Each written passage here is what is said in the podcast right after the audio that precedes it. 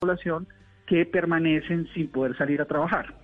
Mm. Pero básicamente, doctor Molano, lo que viene a partir del primero de junio es una cuarentena, pues, muy, muy focalizada en los viejos, en los mayores de 70 años y en los niños, en los dos extremos de la población que es un grupo muy importante de todas maneras, ¿no? Porque son siete, son en el caso de adultos mayores puede estar en 2.7 millones de colombianos y en el caso de junio y julio donde los adultos, los niños, los jóvenes, los adolescentes universitarios son casi 15 millones. Eh, eso es de, colombianos que estarían en esa situación. Con, con que se habilita también pueden salir a la calle, eh, por ejemplo, para hacer actividad deportiva o para salir a tomar el aire, etcétera, para los diferentes grupos, eh, pero por eso la señal aquí no es, esto es apertura total, no, aquí necesitamos mantener un enfoque de aislamiento mucho más individual, digámoslo así, en donde haya uso de tapabocas, en donde haya distanciamiento físico, y no es más una recuperación de actividad de vida productiva, pero no de vida social. Doctor Molano, el punto 42 del decreto dice que están exceptuados de las prohibiciones las actividades profesionales, técnicas y de servicios en general. Básicamente en ese enunciado caben más de 35 millones de colombianos. ¿Cómo va a hacer el gobierno para que por esa vía no salgan masivamente los trabajadores o los empleadores los obliguen a ir presencialmente a, sus oficinas? Porque recuerde usted de todas maneras que en muchos de los municipios no COVID desde hace 15 días ya se podía retomar vida productiva. Eh, a partir de la solicitud de los alcaldes. Y había otros sectores que reclamaban como una especificidad. ¿Qué van a hacer los abogados? ¿Pueden los abogados salir a hacerlo? Sí, lo pueden hacer en este caso servicios profesionales, los contadores, los de servicios comerciales. El caso de los odontólogos, eh, que solo estaban pudiendo atender urgencias, lo podrán hacer ahora, con la aplicación de los protocolos de bioseguridad. Por eso aquí el, aislamiento que hemos dicho, por supuesto, se mantienen estos sectores, adultos mayores, niños y unos sectores que aún no están, que son los de sectores de aglomeración, pero las otras actividades se pueden desarrollar previa autorización del Ministerio de Salud con los protocolos y la aplicación que esto haga el alcalde. Doctor Molano, el ministro de Salud mm, nos había dicho aquí en Blue Radio que esperaba el pico de la pandemia para mediados de junio. ¿Qué sentido tiene abrir nuevamente el país si no hemos llegado al pico? Porque Néstor, lo que ha venido sucediendo es que si nosotros no hacíamos ese aislamiento previamente, no se habían capacidades de preparación de los sistemas de salud. Antes fue un aislamiento colectivo y general al país con el fin de preparar los sistemas de salud. Como usted ve, hoy ya tenemos más capacidad de medición. Ayer ya fue el, el tope de mediciones en los últimos días, casi 13.900 pruebas tenemos más capacidades de UCI. Se habilitaron en este periodo de tiempo 6.200 camas. Si mantenemos la cuarentena total sin actividad productiva, lo que comenzamos a tener también es un problema económico muy grave y afectaciones eh, severas en el empleo y en el ingreso de las familias. Entonces, lo que ha buscado este ejercicio de aislamiento eh, progresivo, inteligente y cada vez más focalizado pues busca mantener ese sano equilibrio entre la salud y la economía, porque si no vamos a tener unos golpes desde el punto de vista de afectaciones al empleo, en el incremento de pobreza y hambre complejos. Estamos buscando ese sano equilibrio y es lo que hemos venido haciendo progresivamente. Eh, doctor Molano, las ciudades, eh, los alcaldes de las ciudades tienen toda la autonomía para cambiar eh, digamos, todos los permisos? Es decir, ¿podrían restringir, algunos alcaldes podrían aplicar una cuarentena de nuevo súper estricta? Lo que está determinado en el decreto y desde el principio ha sido así, el gobierno abre los sectores productivos, define los protocolos y la aplicación y la gradualidad de esto sí corresponde, o sea, con la gradualidad de la llave al alcalde no podrían cambiar esas directrices. Si quisieran hacer un cambio especial respecto al decreto, tienen que pedir autorización al Ministerio del Interior. O si quisieran acelerar, como ha venido pasando en algunas solicitudes que pueden presentar de que hicieran un proyecto piloto, por ejemplo, para aperturar centros comerciales, se hace en solicitud al Ministerio del Interior eh, con autorización del Ministerio de Salud. Sí, doctor Molano, para que este aislamiento inteligente funcione, y esta ha sido la experiencia por lo menos en otros lugares del mundo, se necesita tener un muy buen sistema de trazabilidad de los contactos de los nuevos contagios. ¿Cuánta gente está entrenada para poder hacer esa trazabilidad hoy por hoy, que es lo que dicen los epidemiólogos, es lo más importante de estas nuevas etapas de aislamiento inteligente? Bueno, aquí el sistema de de salud a partir de lo que hacen las secretarías de salud en la coordinación con el Instituto Nacional de Salud, hace un sistema de trazabilidad a partir de los casos positivos. ¿En qué se ha venido trabajando? Por ejemplo, en la aplicación Coronap. En la aplicación Coronap, en coordinación con el sistema, de información y vigila, lo que busca ahora es que todos esos casos puedan tener una información centralizada para hacer seguimiento del caso positivo y adicionalmente el, eh, los casos de contacto de ellos. Ahora, particularmente, y esto ha sido parte de la experiencia de aprendizaje, casos como el de Antioquia o como el de Medellín, en donde hay unos mecanismos de trazabilidad muy concreta, uno a uno, pues son experiencias que están buscando replicarse en otros sitios críticos, utilizando mucho el sistema de manejo de riesgos en donde está involucrado la policía, está involucrado la defensa civil con la coordinación de las secretarías de salud. Sí, doctor Molano, permítame insistirle, a partir del lunes los jefes de personal o los dueños de empresas pueden obligar a toda su gente a ir a trabajar de manera presencial con base en el decreto que expidió ayer el gobierno? Pues, ¿quién, es lo, ¿quién podría hacerlo? ¿Qué jefe de personal podría hacerlo? Si esa empresa está en la lista de eh, de los sectores exceptuados y que pueden ir a trabajar, lo puede hacer en la medida en que esa empresa aplique el protocolo de bioseguridad y lo tenga ya listo, y esa, esa aplicación de ese protocolo está autorizado por la alcaldía del municipio respectivo. ¿Y los empleados públicos, doctor Molano? Eh, los empleados públicos, la directiva que precisamente sacó el presidente hace eh, cuatro días, eh, es la decisión que se tomó en el sector público, es que el 80% de los funcionarios públicos deberán hacer trabajo en casa, eso se ha venido preparando por las entidades, 20% de eh, los trabajadores y funcionarios públicos deberán eh, poder ir con turnos específicos, por ejemplo, en el caso de la presidencia, con turnos de 14 días. Esto es una forma de contribuir y demostrar que se puede aún seguir trabajando en casa, dando ejemplo y como una contribución a mantener el control sobre el número de personas que salen a las ciudades y también a la disminución de la capacidad de ocupación de los sistemas de transporte público. Doctor Molano, ¿falta algún sector de la economía por reactivarse? Pues hay unos sectores que son importantes, pero por las limitaciones no se han activado completamente. Los servicios de transporte intermunicipales, por ejemplo, eh, los servicios aéreos, al no haber vuelos nacionales eh, ni tampoco internacionales, que son un sector importante, todo el sector de entretenimiento, actividades culturales, cine, eh, que no está desarrollando, no podrá desarrollar esa actividad durante este periodo de tiempo, y particularmente ahora pues está todo el tema de, deporte que se ya se inició con una progresión, pero no deporte masivo. Doctor Molano, eh, recientemente hubo un incidente con, un, con una persona de la calle, con un vendedor ambulante.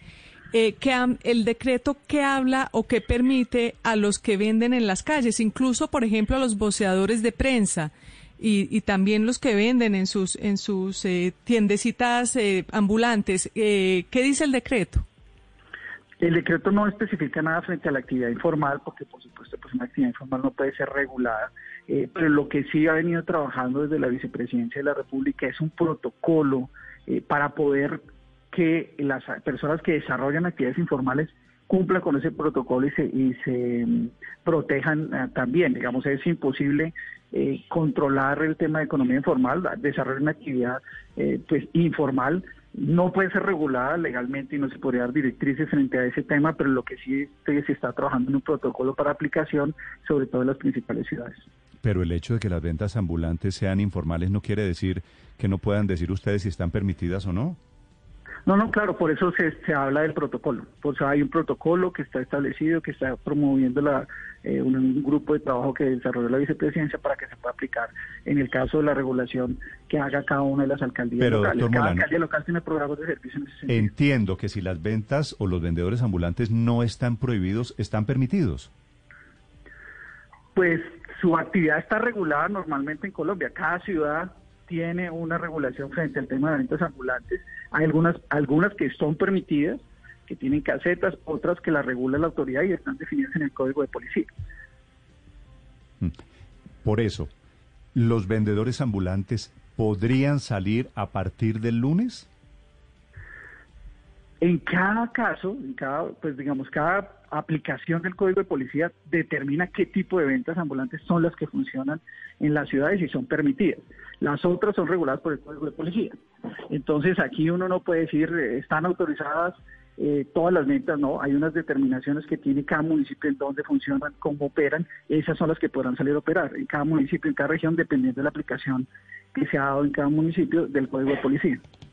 Sí, ahora, doctor Molanos, los vendedores informales, digo, no han cumplido nunca con ninguna obligación, ni con el pago de impuestos, ni con el pago menos de fiscales, ni con el pago de salarios por encima, o sea, cualquier cosa que usted quiera, ni con ninguna regla, requisito, norma sanitaria. ¿Cree usted que ahora sí van a cumplir con un protocolo de reapertura? No, no puede decir las ventas, ¿qué, ¿qué venden en la calle?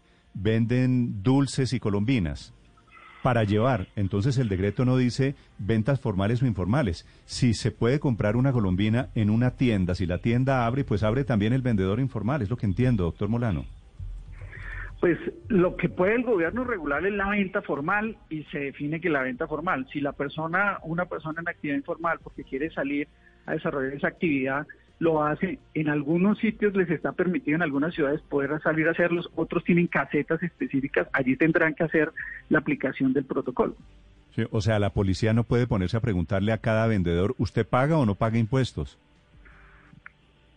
Pues eso, por eso le digo, el código de policía especifica quiénes pueden hacerlo o no, y eso ha sido determinado en cada ciudad. Lo importante aquí es que todos entendamos que hay que hacer una aplicación de un cuidado especial, protocolos eh, que son fundamentales y son una máxima, es el uso del tapabocas, el lavado frecuente de las manos, el distanciamiento físico, eso lo tenemos que aplicar todos los colombianos. Sí, pero, pero doctor Molano, ¿no es un poco un, contrasentido que en algunos sitios eh, los establecimientos de comercio por restricciones no puedan abrir eh, bueno, centros comerciales, por ejemplo, en Bogotá. Es decir, aquí va a pasar en Bogotá que los centros comerciales que ya tienen los protocolos quedan cerrados y los vendedores ambulantes, es decir, la informalidad, como usted lo acaba de decir, se va para la calle. Por eso es muy difícil regular las actividades informales. Tenemos un 46% de actividad informal en muchos temas en esta actividad, pero aquí lo es una invitación a todos los colombianos. Estamos ante una pandemia en donde cada uno tiene que asumir que ha venido la responsabilidad. ¿Qué ha venido sucediendo en este caso particular? Es cada alcalde que determina cómo es la, la progresividad. Quienes piden la autorización, por supuesto, son los formales. A quienes se aplican los protocolos de seguridad son los formales. Hay que hacer un ejercicio de control en las ventas informales, pero uno también entiende que hay muchas de las personas que están en ventas informales a las cuales eh, hoy el Código de Policía no les permitiría desarrollar su actividad. Mm. Ese es un tema que tiene que controlar la alcaldía en cada municipio, en cada región, pero todos los colombianos, formales o informales, debemos ser conscientes del uso del tapabocas, por ejemplo. Sí, pero déjeme, sí, pero, pero respetuosamente déjeme insistir. Eh, están, digamos, deteniendo de, hacer sus actividades a los que cumplen con la ley y beneficiando, porque no los pueden regular, dice usted, a los que no la cumplen. ¿Eso no es un poco un contrasentido? Eh, no, no, no, porque precisamente aquí nosotros no estamos diciendo, y lo señalaba yo, que nosotros no podemos regular las actividades informales, porque son precisamente informales, y en cada una de esas actividades lo que se ha hecho en este caso particular los protocolos pues están dirigidos a los temas de formales que se han desarrollado. Sin embargo, como cada ciudad tiene un mecanismo de manejar sus ventas informales, sus vendedores callejeros, en el caso de Bogotá que conozco pues específicamente hay unos puestos de ventas que se han determinado que tienen unas personas que, pues con la regulación de la alcaldía, podrán entrar a operar con la aplicación de los protocolos. Hay otros casos que el Código de Policía establece que no se pueden hacer este tipo de actividades, pues esas no se podrían desarrollar. Eso ha venido siendo aplicado, sobre todo después de eh, que con el Código de Policía y con los trabajos de políticas de, venta, de ventas y manejo informal en cada municipio se dan. Es sobre esas que están actividades que se permiten, pues se deben aplicar los protocolos. Lo otro, eh, se aplica el Código de Policía. Sí. Doctor Mulano, una última pregunta de Luz Amalia Rubiano, oyente de Blue Radio, y de muchas otras personas. ¿El servicio doméstico se puede reactivar desde el lunes, incluyendo Bogotá, que va a tener cuarentena extendida? Pues en el caso del servicio doméstico, con la aplicación general está establecido que podrá hacerlo con, nuevamente con la aplicación de los debidos protocolos de bioseguridad. Hay varias ciudades, como fue señalado con, por directriz del Ministerio de Salud, donde se recomendó que la, la progresividad y la entrada de sectores eh, se haría desde el 15 de junio. Ese es el caso de Bogotá. Entonces, en Bogotá, a partir del 15, ah, no se podrían entrar servicios domésticos ni los comercios de tal hasta después del 15 de junio, de acuerdo con el análisis que las recomendaciones que hizo el Ministerio de Salud, que se coordinó con la alcaldía y que serán anunciadas el próximo sábado. ¿Y cuál sería, doctor Molano, el protocolo de bioseguridad para el servicio doméstico? No, en este caso particular es el tapabocas, eh, el uso de guantes y por supuesto la, lavada de manos en, especialmente. Doctor Molano, gracias por acompañarnos esta mañana. Muchas gracias. Gracias. Es Diego Molano, secretario general de la Presidencia de la República. Felipe, me están mandando fotografías oyentes de lo que está pasando hoy. Usted tiene razón. Hoy, mm. no el lunes que se reabre el comercio en el país, no en Bogotá, mm. pero hoy los vendedores ambulantes están operando a toda marcha prácticamente, bueno, en Bogotá y en todo el país. Sí. Me mandan fotografías de la 125 con 20, por ejemplo. Sí. Eh, que, está lleno de vendedores ambulantes. Me mandan fotografías de San Andresito de San José, en el centro de Bogotá, mm. que está funcionando a todo dar en este momento. Me mandan fotografías del sector de Kennedy, de Chapinero en Bogotá, de la calle 80 en Bogotá. Vendedores ambulantes es lo que ya hay. Sí, claro, Néstor. Y entonces en Bogotá. ya los vendedores ambulantes están circulando.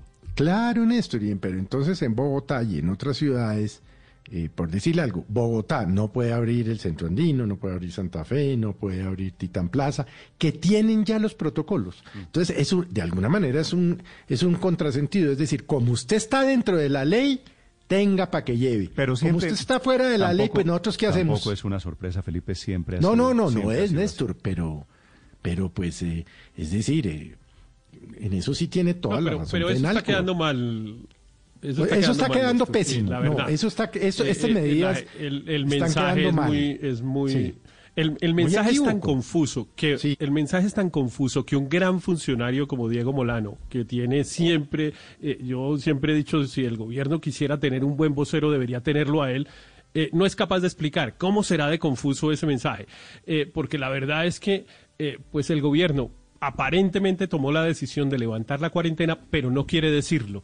Eh, y claro, no quiere decirlo porque es que es una paradoja levantar la cuarentena en el momento en el que hay más contagios. Yo ayer conversaba con alguna persona y decía, bueno, ¿qué racionalidad tiene que nosotros no salíamos a la calle hace dos meses cuando había qué sé yo, como la décima parte de los contagios que hay hoy, y ahora que hay diez veces ese mismo número de contagios, entonces sí salimos. ¿Eso, eso qué racionalidad tiene? Digo, ah, para mí estaba, estaba haciéndome esa reflexión yo mismo, porque ayer yo finalmente quedé en una de las actividades exceptuadas. Eh, cuando, a los cuando abogados y a, las actividades, a, los, independientes los habilitaron. Cuando cuando exceptuaron las actividades esenciales, pues yo no tenía ninguna posibilidad, nada de lo que yo hago es importante, no podía salir. Pero ayer finalmente tan exceptuaron a todos que me exceptuaron a mí. Yo ya puedo ir a trabajar a mi oficina eh, y decirle a las personas que trabajan conmigo que vayan a trabajar conmigo y seguramente me va a tocar hacerlo porque va a haber una serie de actividades que estaban suspendidas. Usted no les va a decir que hagan teletrabajo, que en su actividad profesional Pero lo que pasa es que lo que pasa es que por ejemplo, pues hay unas actividades que no necesariamente podemos hacer. Por ejemplo, hay que ir a los juzgados, hay que ir a tramitar derechos de petición, hay que hacerlo personalmente, hay que ir a hacer diligencias a las notarías, etcétera. Entonces hay que estar por ahí volteando, como se mm. dice literalmente. Entonces, eh, pues bueno, levantaron la cuarentena, eso es cierto, y la levantaron en el peor momento para el mensaje de la ciudadanía. Mire, mire que Molano dio las cifras, acaba de dar las cifras. Yo creo que el gobierno sabe eso. La cuarentena quedó limitada a dos sectores de la población, los viejos y los jóvenes, ¿cierto? Claro. Viejos, dos, millones y pico, y jóvenes siete millones o no sé cuánto. Eso es lo que va a estar exceptuado. Y los demás, ¿sabe qué va a pasar para los demás, Héctor? Usted y yo y los demás, actuar con responsabilidad, porque aquí, hasta aquí llegó papá Estado. Claro, claro. Que es el gobierno esa es una ¿qué puede hacer esa usted es una discusión. y qué no puede hacer? No, pero yo creo, no podemos pretender, Néstor, que Perdón, Daniel. Néstor, nosotros no podemos... Dale. No, sigue, sigue, sigue. Nosotros no podemos pretender, gracias, no, podemos pretender que el Estado eh, de alguna manera cuide nuestras vidas por siempre. Ya ha habido, ha habido una suficiente ilustración sobre los riesgos del coronavirus. Ya tenemos que entender que tenemos que salir con tapabocas, que no podemos ir a reuniones eh, de aglomeración masiva y muchas actividades continúan cerradas, conciertos, bares, restaurantes, cines, centros comerciales plazoletas de, de, comida de centros comerciales en Bogotá continúan cerradas muchas, muchas actividades económicas. pero es que actividades, actividades de acuerdo, que no están permitidas. Pero la gente que está en esas actividades sí puede salir a la calle.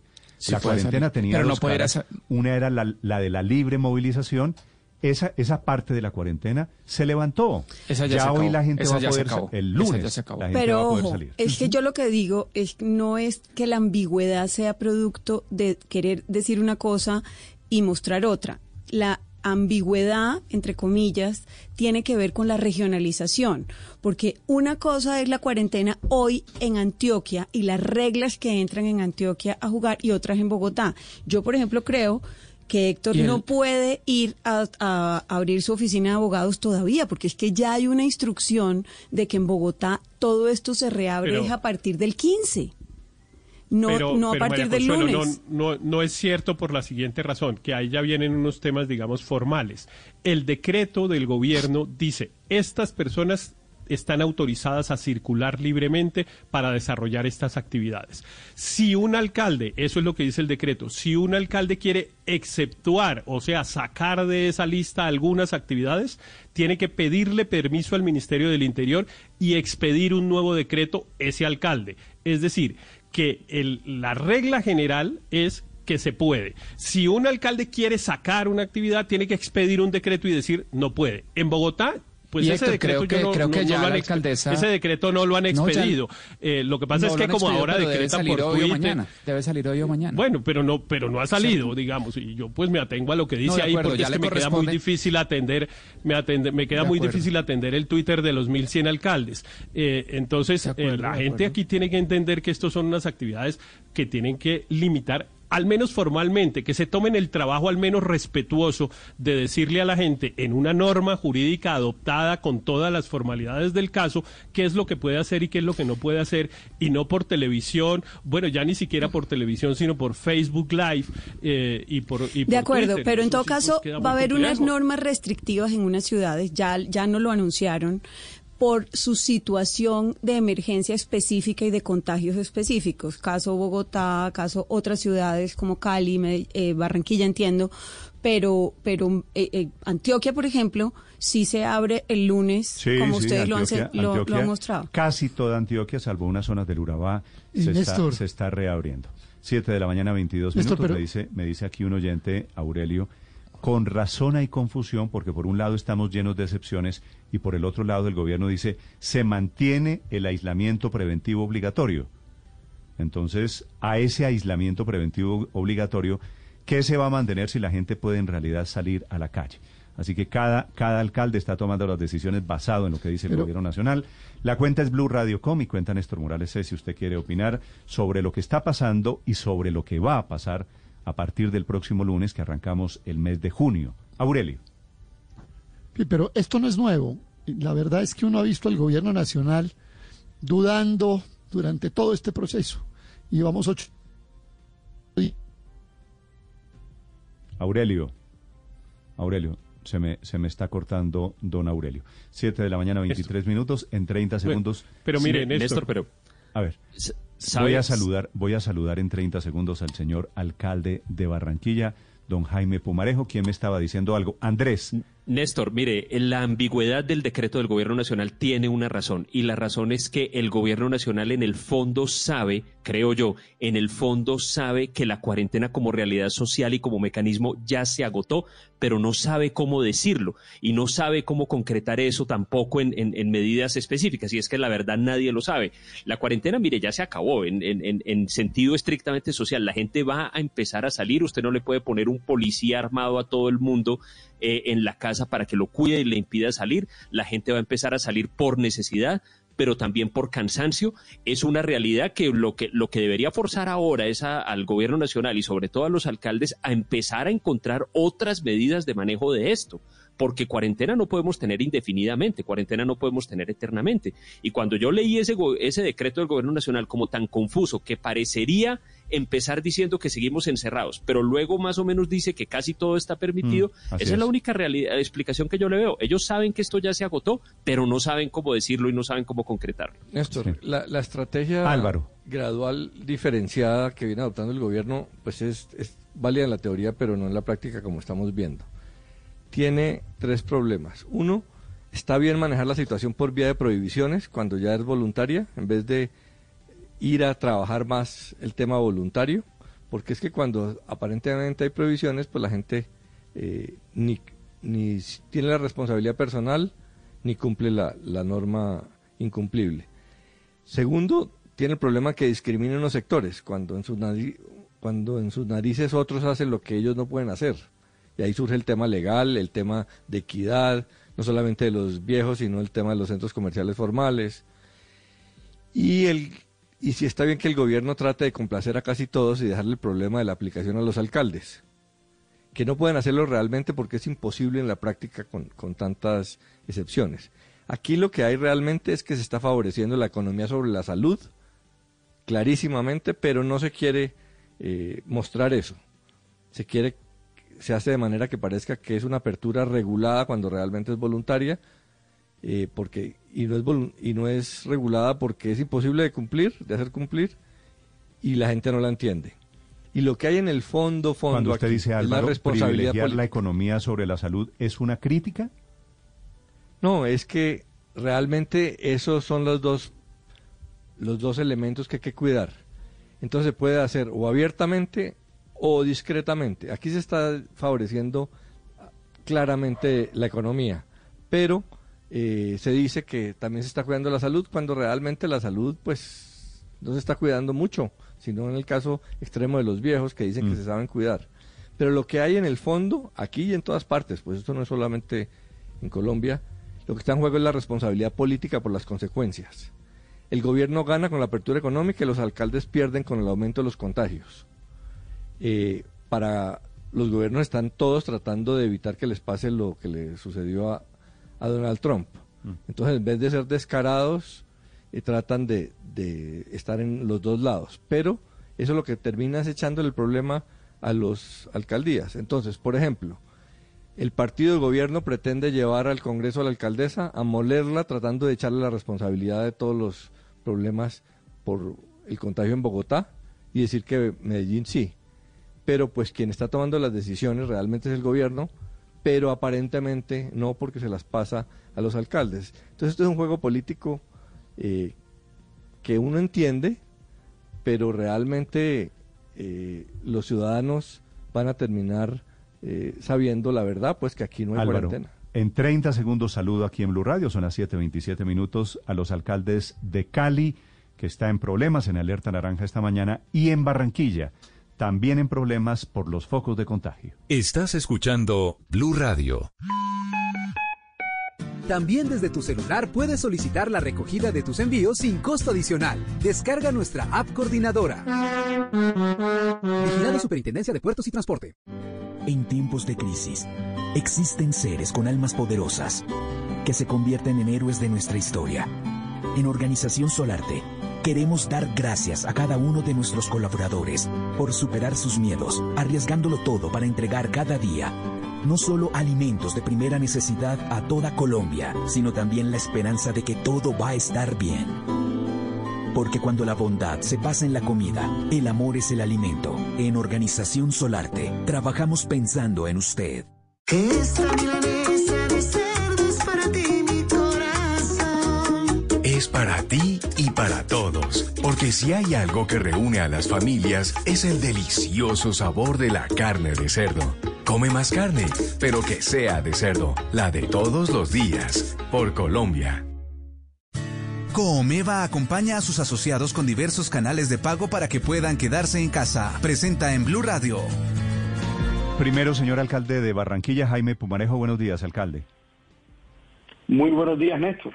Alcalde, ¿cuál es la situación en Barranquilla? Porque ustedes han creado pico y cédula, van a estar en ley seca durante este fin de semana. ¿Qué está pasando hoy con el contagio del coronavirus en Barranquilla? Bueno, yo creo, Néstor, que hay que poder poner las cosas en contexto en Colombia. Eh, y lo que ha sucedido hasta ahora es que la tasa de contagio en Barranquilla ha estado cerca al 1.5%, es decir, cada persona contagia a 1.5 personas, perdón, no 1.5%, sino un multiplicador de 1.5. En Bogotá ha estado cerca de eso, en Medellín han logrado aplacar y bajarla inclusive, pero la tenían menos de uno, ese, indicador ha subido, eh, digamos, ha subido bastante, lo que pasa es que todavía el número absoluto de casos es bajo. Pero lo importante es entender esto, esto apenas comienza. Entonces todavía no hemos entrado en la fase de que tengamos eh, problemas de atención en salud pública en ninguna ciudad y las tasas de contagio no se han salido de control en Colombia, donde estamos cerca del 1.3 eh, como multiplicador o tasa de contagio o lo que llaman algunos el RT. Eso quiere decir que Colombia va bien, porque hemos logrado aplazar el pico de contagio y en países como Italia y España, donde llegó a los 29 y 30 días y los cogió con los pantalones abajo, aquí llevamos ya más de 60 días y se estima que lleguemos a más de 90 esperando la tasa de contagio eh, en su pico y el número de contagiados absoluto en su pico. Eso significa que nos ha dado la, preparación o el tiempo para prepararnos y comprar los ventiladores, las camas, los hospitales y demás que necesitaremos en ese momento eh, y ahí no nos queda nada eh, más sino seguir preparándonos y al mismo tiempo hacer un llamado a la ciudadanía para que nos continúe acompañando y la tasa de contagio no supere nunca el 1.5, el 1.7 veces. Eso está sucediendo en Barranquilla. Eh, quizás nos frustramos algunos porque vemos números absolutos y contamos que vamos subiendo más que otras ciudades, pero en general la realidad es que esto apenas comienza, estos son números preliminares. Para darte una idea, Néstor, se esperaba que el INS en sus proyecciones iniciales estimó que habría más de 4 millones de contagiados en Colombia durante los próximos 18 a 24 meses. Esa cifra eh, ha, logrado ser bajada en sus proyecciones a yo creo que la mitad, pero las EPS, eh, por decirlo nada más en el caso de Barranquilla, tienen unos, unas estimaciones de que en los próximos 12 meses tendremos entre 50 y 60 mil contagiados, lo cual es el número muy bajo frente a las proyecciones iniciales, pero nos demuestra que frente a lo que tenemos hoy, todavía es un número muy bajo. Y lo que tenemos que hacer es asegurarnos que ese contagio ocurra de una manera eh, progresiva, moderada eh, y que al mismo tiempo nos permita devolver a la gente a sus trabajos de una manera responsable, porque es falso el debate que nos que nos propone eh, escoger entre que la vida, la gente pueda trabajar y que la gente se pueda cuidar. Los países, los países que mejor han sorteado esta crisis porque nadie la ha manejado con éxito, porque el éxito aquí no existe cuando alguien tiene que morir, es la gente, los que han podido darle la oportunidad a la gente que trabaje y la gente ha asumido la responsabilidad y ha vuelto al trabajo Alcalde. manteniendo una tasa de contagio baja. ¿Cuáles son las cifras? Barranquilla tiene, tiene pues unos casos eh, eh, en términos numéricos muy importantes y el Departamento del Atlántico.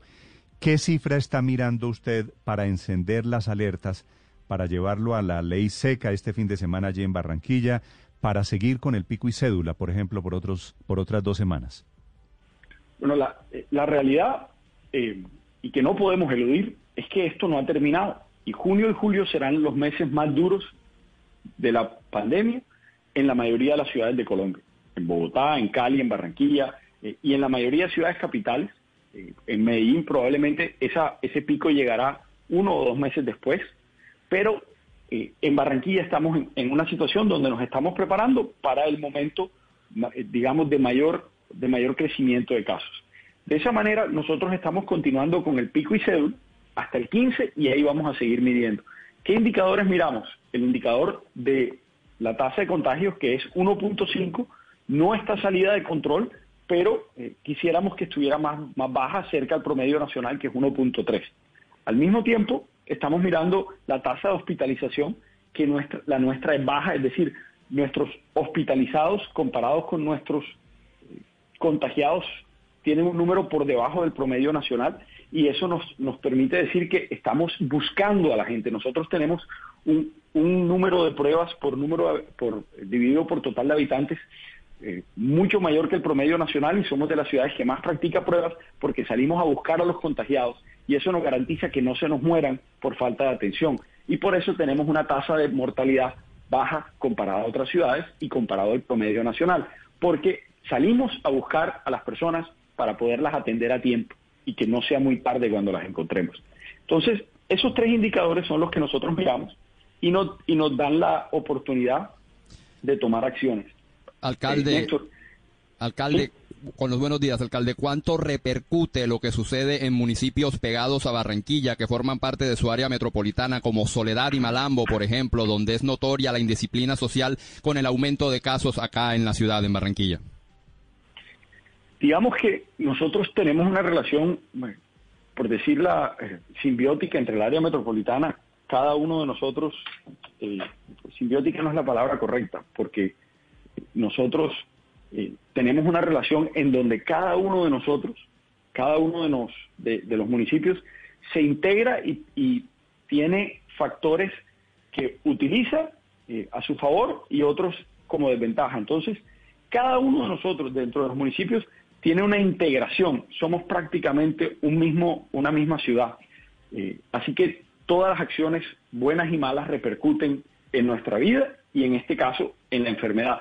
Pero no solo lo hace el área metropolitana. Nosotros somos centro de referencia médica de toda la región Caribe.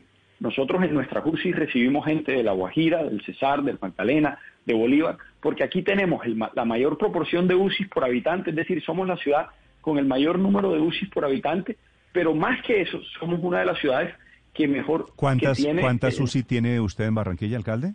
Nosotros tenemos para UCI adulto eh, cerca de 411 camas en este momento, pero estamos con esfuerzo propio eh, esta semana que viene recibiendo 110 UCI adicionales y la gobernadora 40, que nos van a subir en casi un 30% de la capacidad y esas camas van a ser solo para COVID. El gobierno está acelerando la entrega de 200 camas adicionales que vamos a también poder adicionar y eso nos subiría casi un 60%. Déjenme hacerle una pregunta chiquita para terminar. La Procuraduría le ha pedido al gobierno que tome medidas extraordinarias por las cifras del COVID en Barranquilla y Atlántico. ¿Usted cree que se necesita esta intervención del gobierno allí en Barranquilla? Pues intervención eh, no necesitamos porque estamos trabajando con el gobierno. Inclusive el ministerio estuvo aquí el viernes y aplaudió nuestras medidas y recomendó unas mejoras. El tema, más que intervenir, es acciones a tiempo. Y lo que necesitamos ahora es entender primero que nosotros somos un centro de referencia. Y si bien podríamos decir que no vamos a atender gente del resto de la región Caribe, sería irresponsable eh, eludir nuestra responsabilidad frente al resto de la región. Así que no podemos cerrar fronteras, lo que necesitamos es que rápidamente nos lleguen los ventiladores del gobierno nacional para que podamos sumar capacidad, así como estamos sumando a nivel local. Y segundo, seguir contando con el acompañamiento del gobierno nacional y de los entes de control, porque este tema apenas comienza y necesitamos la, la convocatoria de todos y como lo decían algunos, de poner nuestras armas políticas y dedicarnos a trabajar por la gente, porque este momento no es el momento de victorias personales ni, ni, ni, sectarias, es el momento en el cual tenemos que salvar vidas y salvar empleos. Y eso nos convoca a todos, y ahí nadie puede esconderse. Es el alcalde de Barranquilla en Blue Radio. Alcalde Pumarejo, gracias. Gracias a ustedes y a todos sus oyentes un magnífico día. Gracias, señor alcalde de Cali, Jorge Iván Ospina. Alcalde, buenos días. Buenos días, Néstor. Un saludo muy especial para usted, su equipo de trabajo y toda la comunidad que nos escucha. Alcalde, ¿por qué declaró usted la alerta naranja por el tema del COVID-19 en Cali? Un momento molotov por un lado, existe una fatiga de la cuarentena en nuestros espacios sociales y económicos. Por otro lado, tenemos una velocidad de transmisión del virus mucho mayor. Y por otro lado, tenemos un vecindario, digamos, unos espacios regionales realmente calientes con respecto al virus. Y es necesario en un, y cercanos a un momento molotov hacer un relanzamiento de la estrategia convocar la atención de la ciudadanía, del gobierno central, del gobierno regional en relación a las acciones que hemos de adelantar en Cali para minimizar los daños a la vida y a la salud que este momento Molotov puede generar. Yo le diría que después de 66 días de aislamiento, todos están fatigados, hay una condición psicológica, social y económica de hastío. Yo le diría que se nos viene a nosotros, desafortunadamente, en ese momento, una mayor velocidad de transmisión y yo le diría que todos nuestros pueblos están estrechamente interrelacionados. Me preocupa la circunstancia de Tumaco y Buenaventura, que tienen un vínculo estrecho con Cali.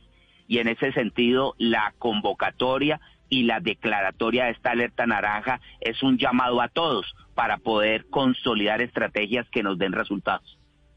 Alcalde, este momento Molotov, usted en Cali tiene hoy 2.200, ¿cuántos casos exactamente de COVID? 2.240 casos de COVID, 100 fallecidos, una ocupación de las unidades de cuidados intensivos por vía o por generación de COVID del 26%, del 73% si las agrupo a otro tipo de patologías que están permanentes y adicionalmente tengo un número de personas que son COVID positivas pero no han sido identificadas por ser asintomáticos en toda la institucionalidad de la ciudad de Cali. Esa situación es la que nos tiene que convocar a que de la mano de esta alerta naranja podamos tener varios resultados. El primero, que el gobierno nacional colabore a los entes territoriales con crédito de baja tasa de interés y fomento que le posibilite al ente territorial alcaldía de Cali decirle a los empresarios y ciudadanos páguenme el impuesto predial y páguenme la industria y comercio para ya en el año 2022 de tal forma de que yo pueda sufragar los gastos de inversión y operación de la ciudad con cargo a este crédito de fomento. Yo creo que es necesario darle liquidez a la economía local, pero no podría decirle a los ciudadanos que no paguen los impuestos y reducir el gasto público porque agravaría la situación. Además de eso, decirle al gobierno nacional que con cargo a esta alerta naranja de Cali podamos monetizar los predios y activos que se tienen producto del narcotráfico en la ciudad incautados por la Sociedad de Activos Especiales. Después, en la dimensión de la salud, queremos con esta alerta naranja decirle a todos los hospitales y clínicas que llegó la hora de la verdad, que este alistamiento que hemos adelantado durante los últimos 60 días en términos de procedimientos, protocolos, insumos, tecnología, va a comenzar a ser demandado porque se nos incrementa el número de casos y necesitamos todo el afecto posible para salvar vidas. También en el sector de la salud, consolidar algo que le llamamos gestores de bioseguridad, somos unos convencidos que esto necesita una normalidad a través de una cultura de la responsabilidad de cada individuo, donde el héroe sea cada caleño y caleña que entienda que el uso del tapabocas, el lavado frecuente de manos, el mm. aislamiento con su vecindario y con sus amigos y familiares es imprescindible. Además de, si tiene síntomas, acudir a la EPS que, que le pertenece. Y en este marco también nosotros adelantar una alerta roja en el sector de la Galería Santa Elena, que va a ser cerrada durante los nueve próximos días, provisionando seguridad alimentaria y cuidado de los vecinos que viven y demandan de la galería, pero que no puede mantenerse abierta cuando tenemos allí un importante número de casos. Alcalde, desde el Ministerio del Interior en las próximas horas le enviarán una carta pidiéndole que mantenga. No, si no le llegó este ya, Ricardo. No, no lo sé y, sería bueno también preguntarle al alcalde. No sé si le llegó una carta del Ministerio del Interior. es la misma de Bogotá, básicamente. Pidiéndole básicamente que mantenga las condiciones actuales, es decir, este aislamiento que tenemos hoy, sin reapertura de centros comerciales, sin reapertura de peluquerías. ¿Ya le llegó la carta del Ministerio del Interior? Sí, y creo que me pasa al gobierno nacional como me pasa a mí eh, al interior de mi consejo de gobierno. Una carta del Ministerio de Salud dirigida a la ministra del Interior, donde nos demanda mantener el, el, aislamiento, mantener la cuarentena y de alguna manera consolidar la dinamia, porque por ello se aumenta la velocidad de transmisión pero también nos llega la información del ministro de Comercio donde nos invita a reabrir y a incorporar mayor cantidad de excepciones en relación a los decretos de aislamiento. Pero entonces digo yo que nos pasa igual porque cuando hablo con mi secretaria de salud, ella muy orientada a privilegiar la vida nos pide y nos demanda mayor aislamiento, pero cuando hablo con mi secretario de Desarrollo Económico nos expresa las angustias de todo el conglomerado empresarial y de servicios de la ciudad. Eh, es realmente entendible ambas posiciones, como la debo entender en el marco del gobierno central. Tenemos un incendiar, un incendio de tener la economía realmente postrada y un incendio que al abrir esa economía se nos va a incrementar los contagios. Ese dilema eh, solamente tiene, tiene como solución un ciudadano con una cultura de responsabilidad y yo trato al máximo de convocarlo desde esta alerta naranja. Pero alcalde, ante el dilema, ¿cuál va a ser su decisión finalmente? ¿Los centros comerciales, el centro de Cali, las peluquerías, los establecimientos y negocios que estaban previstos abrir el primero de, de junio, ¿se van a abrir o no se van a abrir? No se van a abrir sino los centros comerciales donde tenemos un pacto, que es un pacto de bioseguridad firmado, para que ese centro comercial que tiene una logística, un aislamiento, unas capacidades, se nos convierta en un escenario pedagógico de educación de la ciudadanía en la nueva normalidad, tome temperatura, oriente el lavado de manos y adelante un proceso de tamizaje. Los otros espacios de servicios deben esperar, pero durante estas dos próximas semanas nos vamos a dedicar a construir esos pactos ciudadanos a comprender que el pacto ciudadano firmado ante el público nos orienta a esto que llamamos la nueva normalidad y las nuevas responsabilidades. ¿qué, pasó con su idea? Creo que es la única posibilidad. ¿Qué pasó con su idea de abrir discotecas? Pues la evidencia y la circunstancia de muertes y contagiados me hacen pensar que la misma tiene que esperar. Yo pienso en las acciones políticas desde la evidencia científica, no desde el querer. Si por tratar de querer yo abriría esos espacios públicos, pero la evidencia científica me está diciendo en velocidades de contagio de 1.5, 1.6, en momentos donde todavía la enfermedad no se ha expresado en toda su categorización, espere. Y por eso entonces nosotros hacemos esta alerta naranja y esperamos para tomar esas decisiones. Es el alcalde de Cali, Jorge Iván Ospina, son las 7 de la mañana, 47 minutos. Alcalde, le hago una pregunta final por una denuncia que estoy recibiendo aquí en redes sociales de que hay contagiados en la alcaldía de Cali, en Bienestar Social, en la unidad administrativa de gestión de bienes, piso 16, de gente que tiene coronavirus y los hacen ir a trabajar. ¿Usted sabe algo de ese tema? Pues yo le diría que jamás, y siendo médico y siendo médico salubrista, se me ocurriría decirle a alguien que contagiado viniese a trabajar. Me imaginé. Yo pienso que esa es la trampa de las redes, semejante abuso. ¿Cómo se me ocurriría a mí decirle a alguien que viniese a trabajar si se encuentra COVID positivo? Tiene que estar guardado, aislado, separado completamente de toda su familia para que no sea un diseminador de este virus. Señor alcalde, gracias por acompañarnos esta mañana y mucha suerte para Cali, alcalde. 748. Estás escuchando Blue Radio.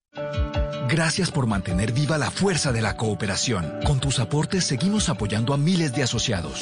En Coumeva hemos puesto a tu disposición diversos canales virtuales para que puedas realizar tus pagos totales o parciales sin salir de casa. Banca móvil, oficina virtual, app Mi Coumeva y botón de pago PSE. Conócelos en www.coumeva.com.co slash pagos en línea. Úsalos. Cooperar desde casa ahora es más fácil. Cooperando somos más fuertes. Coumeva nos facilita la vida.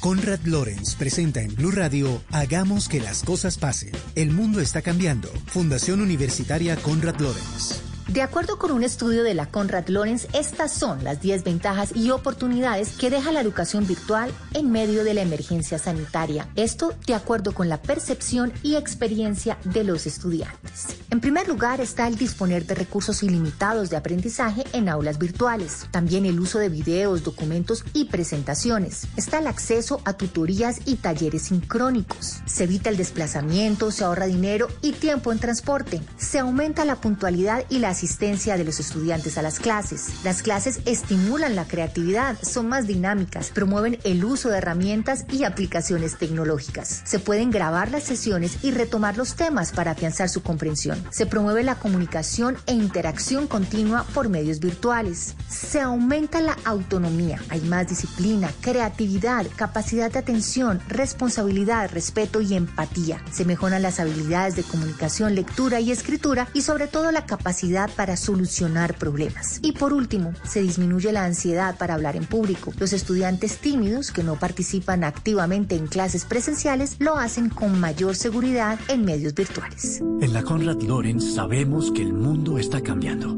y ahora más que nunca nos necesita a todos. Es el momento de que juntos hagamos que las cosas pasen, de llevar a cabo acciones verdaderas que sumen y transformen, que le den valor a la ciencia, al conocimiento, a la cultura y a la vida. Es el momento de reinventarnos, de reiniciar, de repensar y de rehacer por todos y para todos. El mundo necesita de todos. Hagamos que las cosas pasen. Fundación Universitaria Conrad Lorenz. Si quiere tener bajo control todo lo que pasa con su dinero, tranquilo, hágalo desde casa. Con el app de Vivienda Móvil puede consultar el estado de sus productos, ver sus movimientos y descargar sus extractos a cero costo. Este es el valor de estar en casa. Para más información, búsquenos en nuestro canal de YouTube. Da Vivienda. Vigilado Superintendencia Financiera de Colombia. Estás escuchando Blue Radio y bluradio.com. 7.50 minutos. El distrito en Bogotá prepara el cierre de Corabastos y de toda la localidad de Kennedy, que es esa zona en el occidente de la ciudad en donde están disparados los casos de coronavirus. Allí se encuentra Camilo Cruz. Néstor, buenos días. Como parte de un plan maestro de abastecimiento para la ciudad, el distrito está contemplando el escenario en donde debido al alto nivel de contagios se deba cerrar la localidad de Kennedy. Carolina Durán, secretaria de Desarrollo Económico.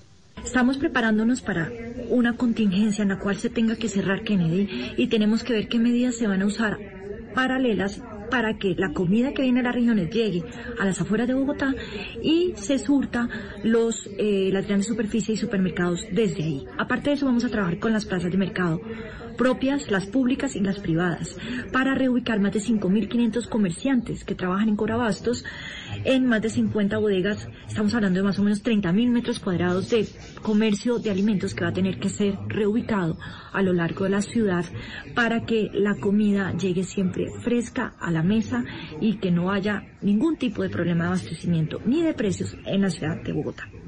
Este abastecimiento satélite se está contemplando justamente por medio de las plazas de mercado del distrito, en donde según la alcaldía pues serían eh, trasladados los trabajadores de abastos. Kennedy registra en este momento 2.244 contagios y 67 personas fallecidas. Entre tanto, Corabastos ha presentado 49 contagios y dos víctimas por el brote del virus que recordemos inició en la bodega 13. A esta hora ya hay normalidad en la operación de Corabastos, Néstor, donde recordemos desde anoche se estaban presentando unas protestas porque justamente los trabajadores, los y los zorreros que no han podido ingresar por las medidas que se han tomado en la central decidieron bloquear las entradas principales de la central. No sé si tiene el dato a la mano, Camilo. Ayer, de los contagiados en Bogotá, casi 500, ¿cuántos estaban en Kennedy? Pues miren, Néstor, ayer había 2.090 casos, subió a 2.244, serían cerca de 190 154. más o menos. Sí, señor. De, de, 2000, de 2.090 casos subió a 2.244 sí, los contagios eso, en la da 150 casos. Eso quiere decir casi la tercera parte de los casos de Bogotá están en Kennedy. Néstor. Son el 30%, de acuerdo a lo que dice la alcaldía, el 27% exactamente de los contagios de Bogotá se están presentando en la localidad de Kennedy. Néstor, es tan dramática la situación en la localidad de Kennedy que esos 2.244 casos de contagio con coronavirus son el 8,84%, casi el 9% del total de Colombia. Néstor, estamos por encima, estamos muy cerquita en la localidad de Kennedy, muy cerca de Bolívar, incluyendo Cartagena, estamos por encima de La Guajira, de Magdalena, de Cesar, de Norte de Santander, de muchas regiones de Colombia, de departamentos incluso.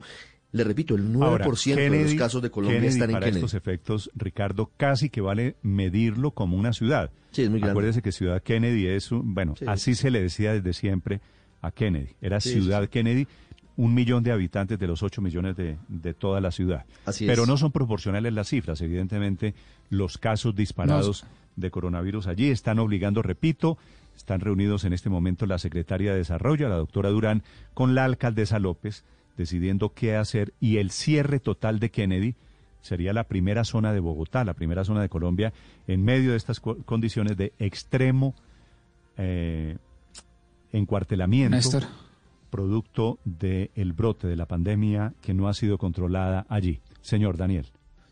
Néstor, un reto, un reto bien complicado. Uno se pone a pensar qué significa cerrar totalmente Kennedy en sectores como María Paz, eh, con los coteros, con los habitantes de calle, con las personas que viven en pagadiarios, con el comercio informal. Eh, yo no sé si eso pueda ser sostenible y pueda ser realizable, cerrar Kennedy totalmente. ¿Qué, digamos, qué tipo de restricciones y qué tipo de herramientas tendría que tener el, eh, la ciudad, en este caso la ciudad, para poder cerrar Kennedy? No sé si termina siendo peor el remedio que la enfermedad y no más bien tomar medidas, medidas menos drásticas en el sentido de, de impedir que la gente salga y, focalizar todos los esfuerzos en, prevención. En el reto más grande que tiene en este momento la alcaldesa Claudia López. Entre otras cosas porque con una condición, Daniel, no puede echarle la culpa de lo que pasa en Kennedy al gobierno nacional. Y esa la va a tener entonces difícil porque ahí ya no hay ya no hay forma de culpar al gobierno nacional. 7.55 minutos, situación extraordinaria. Aurelio, señor. Si el reto de Kennedy tiene un, pues, es decir, cuando usted coge la localidad y la puede neutralizar y la puede manejar, es muy probable que lo pueda hacer. Yo no la veo tan difícil como la ve Daniel, pero el reto de Kennedy sí tiene un reto más grave en el fondo, que es el reto de Corabastos. Ese sí es bien complejo, porque no nos olvidemos que Corabastos es una central que recoge al día, pues, casi una decena de mil de toneladas eh, de, comida, de alimentos para todo Bogotá. Es el principal centro de abastecimiento de alimentos del país y la verdad es que no ha sido posible que Corabastos pueda entrar en una línea de conducta adecuada. De Kennedy, incluyendo Corabastos. Por eso se lo digo, Néstor. A mí no me preocupa. Es que Daniel dice que eh, cómo regular Kennedy. Bueno, no, lo de Kennedy usted lo puede regular como puede regular cualquier sitio poblacional. Estamos hablando de un millón cien mil, un millón doscientos mil habitantes. Pero el punto grave es Corabastos. Y pareciera lo, lo, lo, lo que es más eh, complicado es que Corabastos puede estarse convirtiendo en el centro de, la difusión de la pandemia. Incluso a las cifras oficiales o las cifras que se han leído aquí en Blue Radio esta mañana de 49 contagiados, de dos fallecidos, pueden ser mayores. Yo tengo informes de que podría ser incluso mucho más alto lo que está sucediendo. Entonces, el tema central aquí no es la regulación de una población, que seguramente se, se, encontrarán los mecanismos para hacerlo de la mejor manera posible sin ser óptimo. Pues por supuesto, el 100% eso no es posible, pero el tema de la alimentación y el tema de Corabastos lo planteo como un reto muy grande y muy difícil Aurelio, que, tiene la administración para atender. Lo que usted señala es tan cierto que la semana pasada leí un artículo de The Guardian donde habla que los centros de contagio en Latinoamérica se han convertido en los centros de abastos y de distribución de alimentos. Mm. Señalaban que en Lima el centro de distribución de, de comida tuvo un contagio del 79% de los stands, de los sitios, de los puestos de comida. Y lo mismo en México y en Río de Janeiro. O sea, es como un patrón que estamos generando en Latinoamérica y que desafortunadamente en Corabastos no le hemos puesto la atención necesaria. No, pero no, no, yo, yo déjeme, déjeme llevar la contraria, eh, Néstor, eh, en varios sentidos. Qué tan raro. Eh, el, primero, el primero. ¿Qué pasó pues, hoy el siempre, siempre esa columna, esta intervención es patrocinada por el libro del doctor Alejandro Gaviria que se llama Alguien tiene que llevar la contraria. Eh, pero, pero déjeme llevarla en este sentido. Primero, yo no creo que, no comparto, digamos, los adjetivos que se usan eh, para hablar de la situación de Bogotá y en general de Colombia, de alarmante, no sé qué, salida de control, etcétera, porque no es cierto. La verdad es que las cifras de Bogotá no son ni alarmantes, ni salidas de control, ni por fuera de lo esperado, ni nada de eso. usted que acaba de anunciar la secretaria de Desarrollo Económico, la doctora Durán, es que yo, están pensando cerrar Kennedy, Héctor? es que yo estoy cuestionando también el lenguaje de la alcaldía. No, no, es, no estoy criticándolos a ustedes, estoy también cuestionando el lenguaje de la alcaldía. Me parece que se ha aprendido, se ha, se ha enviado un mensaje de más alarma de la que debiera. Mire, en Bogotá hoy hay 5.400 y piquito de casos activos de COVID. Eh, en Bogotá ayer pasó por primera vez una cosa que es realmente el objetivo de la gestión de esta pandemia, que es que en un día haya más recuperados que nuevos contagiados. Eh, ayer no, ayer no pasó eso, pero antier sí. Antier, cuando usted miraba la cifra, había menos contagiados que el día anterior. Y cuando usted compara, Bogotá cerró el viernes pasado con alrededor de 4.500 contagios. Y como le digo, lleva aproximadamente 5.400. Es decir, 900 contagios nuevos para una ciudad de 8 millones de habitantes. Eh, y, por ejemplo, las cifras, las afirmaciones de Aurelio de que es que el eh, Corabasto se volvió, pues, el centro de la pandemia, un lugar donde van más de 20 mil personas diarias y solo se han contagiado 49. Eso, eso no tiene proporción. Decir que eso es el centro de la, del contagio. Y le insisto, yo estoy cuestionando también el lenguaje de la alcaldía que me parece que lleva un poco a esta percepción eh, que a mi modo de ver es equivocada. ¿Cuál ha sido el problema de Bogotá? Mire, el Ministerio de Salud ha hecho un listado de, indicadores, nueve, y ha dicho, miremos estos y dependiendo de eso vamos bien o vamos mal. Solo vamos regular en dos, que son los que no tienen que ver con los contagios. Eh, porque en contagios, velocidad del contagio, cantidad del contagio, etcétera, ahí vamos más o menos bien. Pero vamos mal en dos. Uno, el tema de las UCIs y dos, el tema del transporte público. Eh, efectivamente, el transporte público está casi al 35% y las UCIs, pues hemos oído que están al 40%. Entre otras cosas, hay una diferencia de 44%. Hay, Ahí hay una diferencia de cifras enormes entre las que da el gobierno nacional y las que da el gobierno de Bogotá, porque el gobierno nacional dice que hay 232 pacientes de UCI en todo el país. El gobierno, el gobierno de Bogotá incluye con razón, Héctor, los casos sospechosos, los confirmados de COVID y los sospechosos. Claro, Si usted, pero bueno, sí, si usted por suma los dos, ahí, le, cuadran las cuentas. Da, da, igual, exacto, exacto. Pero bueno, entonces, para, para cerrar eh, con lo que estaba diciendo, solo hay dos indicadores complejos en Bogotá, que son el transporte público y, el, y la ocupación de las UCIs, no el nivel de contagio. El nivel de contagio en ninguno de los indicadores es ni preocupante, ni alarmante, ni está entre los que más crece en Colombia.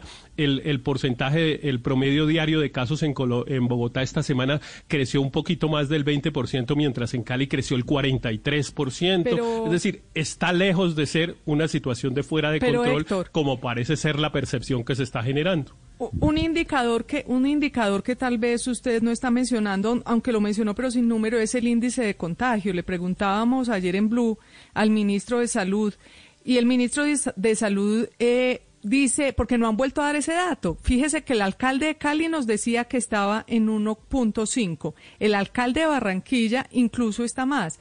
Y ese índice de contagios, yo recuerdo hace muy poco a, la, a la canciller Merkel en Alemania diciendo que si Alemania pasaba de 1 a 1,1, en junio colapsaba su sistema de salud. Entonces puede que, puede que estemos viendo los datos específicos, poquitos de contagio, pero lo que está pasando es que siguen más, siguen menos personas contagiando a más personas. Y eso puede terminar en un momento, eh, pero el caso de Kennedy es que me parece que el caso de Kennedy, para reforzar en lo de Kennedy, es que Kennedy es la sexta ciudad del país. Kennedy por número de habitantes, después de las grandes cuatro ciudades y después de Suba, tiene el mayor número de habitantes. Y esto lo está manejando un alcalde local y a la alcaldesa le toca ver a Kennedy y ver los otros 20 eh, local, las otras 19 localidades. Creo que es que ahí falta ponerle más gerentes a cada uno de los sitios complejos de, para del quienes, país. Para quienes están ahora, les recuerdo la noticia que entrega el gobierno de Bogotá es que está pensando cerrar cifras aparte por la situación de Kennedy, está pensando cerrar esa populosa localidad en Bogotá. Aurelio, la última. Sí, Néstor, permítame llevarle la contraria a la contraria. y, por lo siguiente, es que eh, las cuentas que hace Héctor, y yo a Héctor hace día lo veo feliz, sacando promedios, porcentajes, y quita y pone y eso, y multiplica y divide, es que el cuento no es así. Hay que escalar un poco más las cuentas. Y entonces aquí hemos insistido en unos indicadores que ni nombra el Ministerio de Salud y que no nombra Héctor Riveros, que tienen que ver con elementos como densidad poblacional. La densidad poblacional, que es bien alta, en que le cuento una cosa, Patio Bonito es la localidad tal vez del país, de pronto algunos sectores de Agua Blanca en Cali, pero Patio Bonito, que queda en Kennedy, es la localidad con más alta densidad de población por, por hectárea.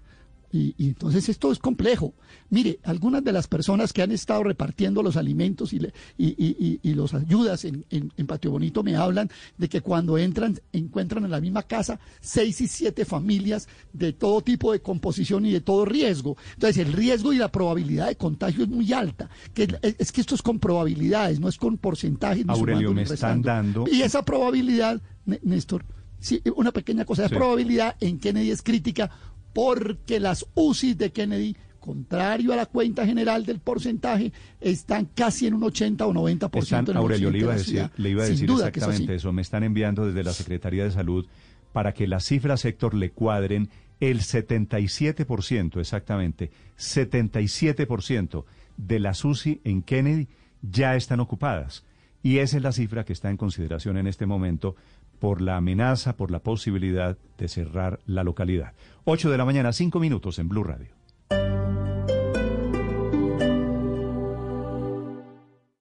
Esta es Blue Radio. Sintonice Blue Radio en 89.9 FM y grábelo desde ya en su memoria y en la memoria de su radio. Blue Radio, la nueva alternativa. Cada esfuerzo vale la pena. Cuando te aventuras a emprender, formar una gran familia o empezar una vida en pareja, tu camioneta Suzuki será la acompañante perfecta. Comienza a pagarla en 2021 con tasa desde el 0.59% o con cuotas mensuales desde 362.280 pesos. Camioneta Suzuki para la más grande de las aventuras. Respalde garantiza DERCO. De Diógenes compré un día la linterna a un mercader. Distan la suya y la mía. ¿Cuánto hay de ser a no ser? Blanca la mía parece, la suya parece negra. La de él todo lo entristece, la mía todo lo alegra. Y es que en el mundo traidor nada hay verdad ni mentira. Todo es según el color del cristal con que se mira. Ramón de Campoamor. Blue Radio, la nueva alternativa. Sin sellos en el frente de los empaques, es muy difícil identificar la comida chatarra y su consumo habitual puede hacer que este sonido... ¡Mmm! ¡Paqueticos! Con el tiempo se convierta en esto. Doctor, el paciente es hipertenso, tiene un paro. Desfibrilador. Atrás, atrás. Basta, tenemos derecho a la información. Exijamos sellos que nos adviertan si un producto es alto en sodio. Únete y firma en nocomasmasmentiras.org, una iniciativa de Red Papás. Al iniciar la tarde. Bienvenidos a Meridiano Blue. A la hora indicada. Toda la gente está empezando a especular. Es bueno tomarse un respiro y prepararse para el resto del día. Cambia la historia del fútbol mundial reciente. Con temas interesantes, con historias, con música, con todo para comenzar la tarde con un nuevo aire. Meridiano Blue. Ahora de lunes a viernes de 1 a 2 de la tarde. Blue Radio y bluradio.com. La nueva alternativa. Las cámaras salvavidas llegaron a Bogotá. Llegaron para evitar siniestros viales y para cuidarme cuando cruzo la calle. O para cuidarme cuando un auto sobrepasa los 30 kilómetros por hora cuando camino hacia el colegio. Llegaron para que no excedas el límite máximo de velocidad. Y para que respetemos las señales de tránsito. Bájale a la velocidad y construyamos la nueva movilidad. Cámaras Salvavidas. Visita www.cámarasalvavidasbogotá.com para mayor información. Alcaldía de Bogotá. En Blue Radio, tiempo para lavarnos las manos.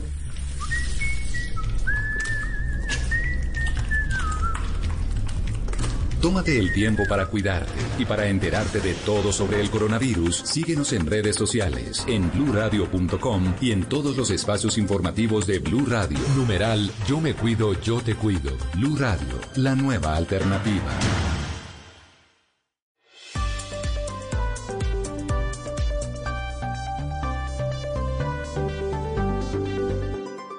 Estás escuchando Blue Radio y bluradio.com. Lo que sí vuelven a partir del primero de septiembre serán los vuelos internacionales. El gobierno ha anunciado que la operación aérea del país se reanudará desde el primer día de septiembre. Señora ministra de Transporte, Ángela María Orozco, buenos días. Buenos días, Néstor. Buenos días a su mesa de trabajo y a todos sus oyentes. Ministra, ¿por qué decidieron ahora sí reabrir la operación aérea internacional? ¿Significa volver a conectarse con el mundo? ¿Por qué? Eh, Néstor, primero porque eh, el decreto 439 que restringió el ingreso de viajeros internacionales está vinculado a la emergencia sanitaria. La emergencia sanitaria fue extendida hasta el 31 de agosto y por tanto legalmente hasta esa fecha tenemos la facultad de restringirlos y eso nos permitía anunciar con certeza que a partir del 1 de septiembre se reactiva la operación de los vuelos internacionales. Eh, igualmente también, y teniendo en cuenta la dinámica de ese negocio y que durante el mes de junio se abren nuevas actividades productivas con protocolo, pues anunciamos que tanto las agencias como las aerolíneas, como las demás formas de compra de etiquetes, que además la son no presenciales en su mayoría hoy en día, pueden iniciar la venta de vuelos internacionales, pero con fecha primero de septiembre en adelante. Ministra, eh, Eso eso tiene, pues, como producto no solo el tema de la emergencia sanitaria, sino mirar un poco, eh, eh, hemos hecho, siempre estamos vigilando como todos los países estamos mirando ese tema. Usted sabe que hay países que no han restringido los vuelos internacionales, otros que simplemente los tienen con limitaciones, o sea, tienen menos vuelos pero los mantienen y otros que los han restringido de manera definitiva. Unos han anunciado que a partir de septiembre, otros han anunciado que a partir de julio. Nosotros lo hemos vinculado a la emergencia sanitaria y esa es la razón específica de la fecha. Ministra, si ya hay eh, plan de vuelo para reabrir la operación aérea internacional, ¿hay plan de vuelo para los vuelos domésticos? Eh, Néstor, aún no en la medida en que el decreto de orden público para el mes de julio no reabre ni el transporte intermunicipal de media y larga distancia ni los vuelos domésticos aún. Eh, lo que se ha definido es hacer una evaluación permanente de los indicadores, eh, los nueve indicadores que va evaluando el Ministerio de Salud y trabajar de la mano con las autoridades locales, que inclusive pueden hacer, eh, pueden solicitar como lo dice el decreto, la apertura de más sectores adicionales a los que los decretos de orden público están establecidos. Entonces, en la práctica, el compromiso que tenemos es hacer una evaluación general nacional el 15 de junio de cómo van todos estos indicadores de sanidad, pero igualmente tenemos algunas autoridades locales que están interesadas en evaluar la posibilidad de pedir la apertura, por ejemplo, del transporte intermunicipal entre algunos municipios y que esos sean como unos pilotos de cómo podría operar ese restablecimiento de la conectividad nacional. pero eso lo haremos conjuntamente y de la mano de las autoridades locales. Ministra, cuando salga la reapertura de transporte terrestre intermunicipal, ¿saldrá también la reapertura de vuelos domésticos? Desde el comienzo, eh, Néstor, hemos vinculado y dado el mismo tratamiento a eso porque obedecen a la misma filosofía y el tema es la salud pública. En esa medida, eh, primero una cuarentena total que nos obligaba a tener la restricción de conectividad porque la mayoría del país estaba en sus casas. En la medida en que cada día se han abierto de la mano de las autoridades locales sectores productivos, pues cada día va a haber más demanda y necesidad obviamente de conectar a través sea de los vuelos o de los buses de media y larga distancia al país, en parte porque también eso está afectando las actividades productivas, pero como digo, eso será de la mano de las autoridades locales y efectivamente, como lo menciona, reciben el mismo tratamiento porque obedecen a la misma lógica. Sí, entonces volvamos, ministra, a lo que ya se va a poder, que son los vuelos internacionales. ¿Qué va a suceder con los vuelos desde y hacia otros países de América Latina, hoy por hoy foco de contagio de la pandemia en el mundo entero, con Brasil y Perú a la cabeza? Mire, en este momento el protocolo de bioseguridad que existe es el protocolo que exige que el ingreso eh, de viajeros internacionales se sometan a cuarentena de 14 días con todos los indicadores. También se exige declaración de salud antes de ingresar a los vuelos. También se exige el tamizaje al ingresar a, Bogotá, eso no ha cambiado, ese es el protocolo existente, no obstante, estos son protocolos que se van evaluando conforme a la evolución de la pandemia. Como digo, estamos en el mes de mayo aún, está, comienza junio la otra semana, eh, tenemos tres meses y en esos tres meses se evaluará eh, cuál será esa situación. En, usted sabe que en un inicio a algunos países se les exigía la se tenía restricción para algunos países o restricción por la pandemia. Lo que sí quiero decirle es que nosotros tenemos las facultades para hacer tomar ese tipo de medidas porque decretamos una emergencia sanitaria y la emergencia sanitaria se extendió hasta el 31 de agosto y hasta ahí tenemos esa facultad legal. Luego ya los... protocolos serán otra cosa. Ministra, los transportadores eh, de, del, eh, intermunicipales eh, marcharon ayer. ¿Qué respuesta tiene el gobierno para ellos? ¿Cuándo, qué expectativas pueden tener? Mire, lo primero es decirles que hemos venido trabajando con ellos. Ellos han tenido acceso a todos los mecanismos transversales que el gobierno ha dado, desde el subsidio a la nómina hasta las garantías del 80 y 90% del Fondo Nacional de Garantías, hasta los créditos de Colombia Responde con acceso a esas garantías. Estamos sacando, esperamos esta semana, una línea de crédito especial para ellos con Bancoldex, con tasa compensada con aportes del Ministerio de Transporte y precisamente con ellos también estamos trabajando de la mano de ellos, sino con las autoridades locales en la socialización de estos protocolos. Eh, y algunos de ellos son los que nos han planteado con sus autoridades locales la posibilidad de hacer unos pilotos y de reabrir entre algunas zonas ese transporte. Es muy importante tener en cuenta que poco a poco hemos venido tomando una apertura productiva con obviamente aislamiento social y los debidos protocolos de bioseguridad. Hay una preocupación totalmente legítima de ellos de que se está fomentando la ilegalidad al restringir el uso y la conectividad de la mano de los debidos protocolos de bioseguridad y precisamente no son los ilegales los que cumplen con estos protocolos. Luego estamos trabajando con ellos para hacer esta socialización a nivel de territorios y ojalá a la mayor brevedad con algunas autoridades hacer unos pilotos que nos permitan de manera eh, rápidamente reactivar entre algunos sectores y de manera gradual el transporte intermunicipal. Entendemos esa necesidad. Ellos también han entendido que esto hay que trabajar con las autoridades locales. Ministra, ¿esto se haría entre municipios no COVID o, por ejemplo, se podría hacer entre Bogotá y municipios no COVID? Mire, eso depende, como digo, de las autoridades locales. Inicialmente, lo que, lo que algunos han planteado, y, tiene una lógica, este, eh, que pueda haber restablecimiento entre municipios COVID, o entre municipios no COVID. Ya entre municipios COVID y no COVID, pues igualmente habría que ver cómo lo miran las autoridades locales. Yo creo que lo que han venido entendiendo ellos es que esta es una decisión que no es una decisión autónoma del gobierno nacional, fundamentalmente porque las competentes para verificar el cumplimiento de los protocolos y la evolución y la responsabilidad frente a la pandemia en cada municipio es de cada alcalde. En esa medida esto es una construcción colectiva y eso es un tema que ellos han venido entendiendo y, dimensionando para trabajar de la mano de las autoridades locales y ojalá poder ir haciendo una reactivación gradual y por fases de esta conectividad. Ministra, una última pregunta. ¿Cómo puede hacer una persona que, por ejemplo, volviendo al tema de los vuelos internacionales, que venga, por ejemplo, desde España y vaya para Cúcuta? Entonces viene a Bogotá y necesite una conexión interna. ¿Cómo lo puede hacer si están abiertos los vuelos internacionales, pero no los nacionales? Mire, yo quiero aclarar lo siguiente. En la medida en que la emergencia sanitaria va hasta el 31 de agosto, eh, en septiembre necesariamente, salvo que cambien las circunstancias, que podrían cambiar y todo el mundo está sujeto a esa eventualidad, tendrían que estar abiertos tanto los vuelos internacionales como los nacionales. Eso es lo primero. Lo que podría pasar es que por decisión de las autoridades locales, por solicitud ante el Ministerio del Interior y después de la evaluación con el Ministerio de Salud, que antes de esa fecha se reactive algunos de los vuelos domésticos o el transporte intermunicipal de pasajeros. Eso es lo que podría pasar. Entonces no se va a dar la situación que usted me plantea, porque necesariamente si no hay emergencia sanitaria no podemos tener estas restricciones, luego no podría ser eso. Lo que sí podría pasar, como digo, es que los alcaldes y las autoridades locales de la mano y coordinen con el gobierno nacional una apertura entre ellos de cualquiera de estos modos de transporte. Eso es lo que sí podría pasar. Entiendo, es la ministra de Transporte, Ángela María Orozco, anunciando la ruta de lo que vendría para los vuelos, los terrestres intermunicipales, pero también para la operación aérea, la doméstica, la internacional.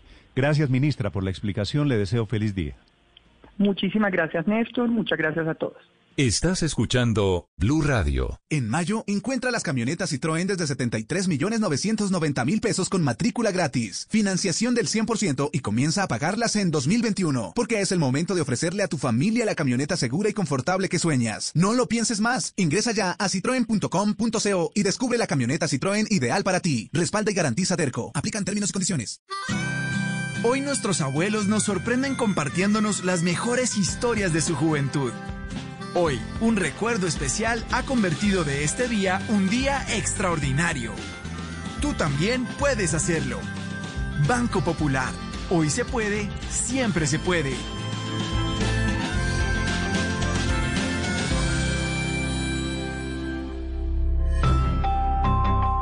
Somos Grupo Aval, vigilado Superintendencia Financiera de Colombia. Un producto Natura conecta a muchas personas, personas que forman parte de una inmensa red de historias. Tú también puedes ser parte de ella, porque cuando eliges comprar en nuestra tienda online, estás eligiendo comprarle una consultora Natura y te conviertes en parte de esta red de afecto donde cada persona importa. Conoce más en natura.com.co. Minuto Deportivo DirecTV. No más recetas, no más videollamadas, no más espera. Vuelve el fútbol en vivo. A esta hora lo mejor del deporte en Mañanas Blue. Formatos de torneos que estudia Di Mayor. Una idea es mantener los dos torneos, es decir, repartir dos estrellas en este año 2020. Pedir iniciar el 29 de julio y finalizar en septiembre. Jugar para acabarlo ya iniciado en la fase del todos contra todos y los cuatro primeros juegan semifinal a partido único y final todo en una sede o en ciudades cercanas, con encuentros cada tres o cuatro días para cada equipo y con horarios que incluyen la mañana para cumplir con la cantidad de partidos que están contratados por la televisión. Un segundo torneo se jugaría en la misma sede o sedes y sería 20 fechas. El que más puntos haga se lleva a la segunda estrella del año 2020. Los campeones a Libertadores. La tabla de los torneos, la sumatoria de los dos torneos, eh, define los otros cupos a copas internacionales. La segunda idea sería igual la clasificación a las copas. El primer torneo similar, pero el segundo acogería la idea del gobierno. Cuatro sedes, Bogotá, Medellín, Barranquilla y Cali. Cuatro grupos de cinco equipos por regiones. Empezará el 19 de septiembre y terminaría el 20 de diciembre. Y la tercera opción es reiniciar el torneo desde la fecha 9, pero mm, haciendo un solo torneo con cuadrangulares y final, se jugaría en todas las sedes con viajes en avión, inicia el primero de agosto y terminaría el 13 de diciembre. Se habla de que la primera opción de dos torneos, ¿sí? reiniciando con la fecha 9, con los partidos aplazados, y dos torneos, es decir, la primera opción que les conté, es la que más votos tiene, tiene por ahora. Vamos a ver, hoy siguen las reuniones. Mario Yepes habló en la televisión por cable para Fox Sports, contó que luego de salir de la selección Colombia, el contacto con José Peckerman fue muy difícil. Cuando yo salgo de la selección, obviamente por razones naturales hay un distanciamiento, y ese distanciamiento pues al dejar yo de estar en la selección, pues creo que es, es normal que, hubiera un distanciamiento con José. Y después, cuando tuve la, tenía la oportunidad de, eh, o quería tener un acercamiento para hablar con, con, él de otras cosas, era difícil llegar a él. Por X o Y motivo, no me preguntes por qué, pero era muy difícil conversar con él. De otro lado, Paraguay acepta protocolo de seguridad de fútbol, inician entrenamientos el 8 de junio y comenzarían, están proyectando, el 17 de julio. Si lo logran, los guaraní serían los primeros en reiniciar en Sudamérica. Paraguay fue el primer país también en parar en esta zona con Mebol su liga. El gran volante de Boca Juniors, Jorman Campuzano, es resaltado hoy por el diario Deportivo Lee. Suben sus entrenamientos en casa, su nuevo corte de pelo y le da tiempo para bailar. La página de Boca organizó un contacto con la hinchada y lo trataron muy bien. Tengo muchos sueños, como lograr la Libertadores con Boca Juniors, lograr muchos títulos con esta linda institución, pero bueno, creo que mi mayor sueño es ser campeón del mundo con la selección de, de mi país con la selección Colombia. Hola Guillermo, bueno, decirte que se siente eh, jugar en la bombonera es algo muy difícil de explicártelo, porque como siempre te lo he dicho, es único, la bombonera es única, es el templo de, del fútbol. Y bueno, que si a veces no escuchamos a los compañeros, sí, es muy difícil de tanta pasión de la hinchada, a veces nos queda muy difícil escuchar a los compañeros, hay momentos que, que no las escuchan, ya cuando el entretiempo se acaba el partido ya uno dice como que no, no te escuchaba o no te alcanza a escuchar, sí, es verdad lo, lo que se dice. Buenas noticias para los ingleses. Luego de confirmar fechas para la Premier, ya tienen calendario para terminar la FA Cup, la segunda copa en importancia en Inglaterra. El primero de agosto será la gran final. Mañana se jugaría la final de Champions en Estambul. Si no hubiera sido por la pandemia, hoy sería un día de fiesta en Turquía y con mucha expectativa en varios rincones del mundo. Las imágenes que llegan desde Estambul es un estadio cerrado, al igual que la zona comercial aledaña, locales, bares y restaurantes sin servicio. Soñaron con tener la final, pero podría ser una ciudad premiada no solo teniendo la final, porque UEFA estudia finales para finales de julio, jugar cuartos, semis y el partido de la gran final, todo en Estambul. Eso sería el 29 de agosto el partido definitivo. El 17 de junio se sabrá si se aprueba esta iniciativa.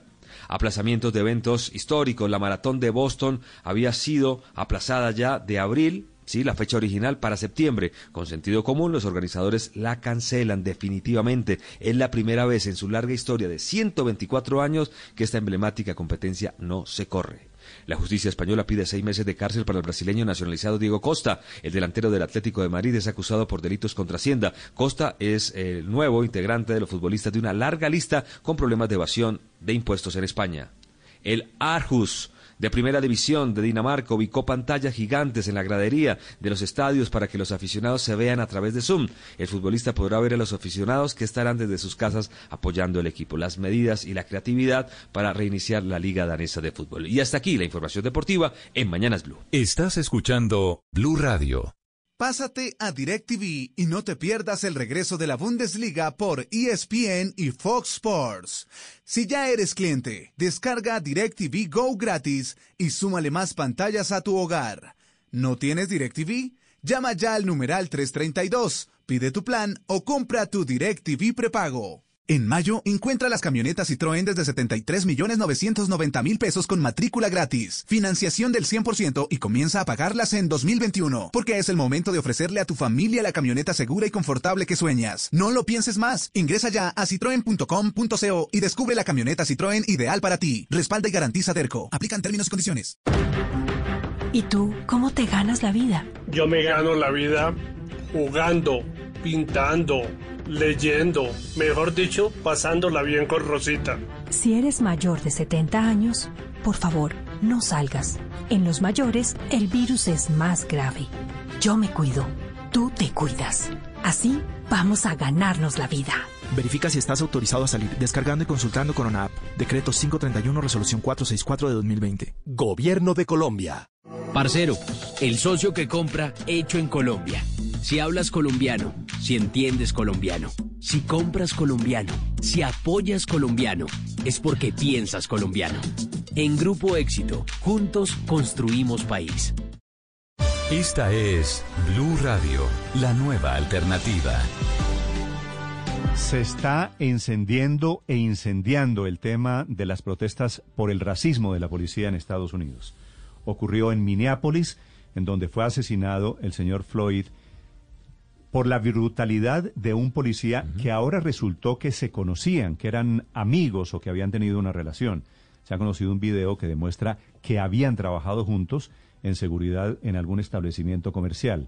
Metido Trump, metida la policía, metidos los grandes protagonistas de la discusión alrededor del racismo en Estados Unidos.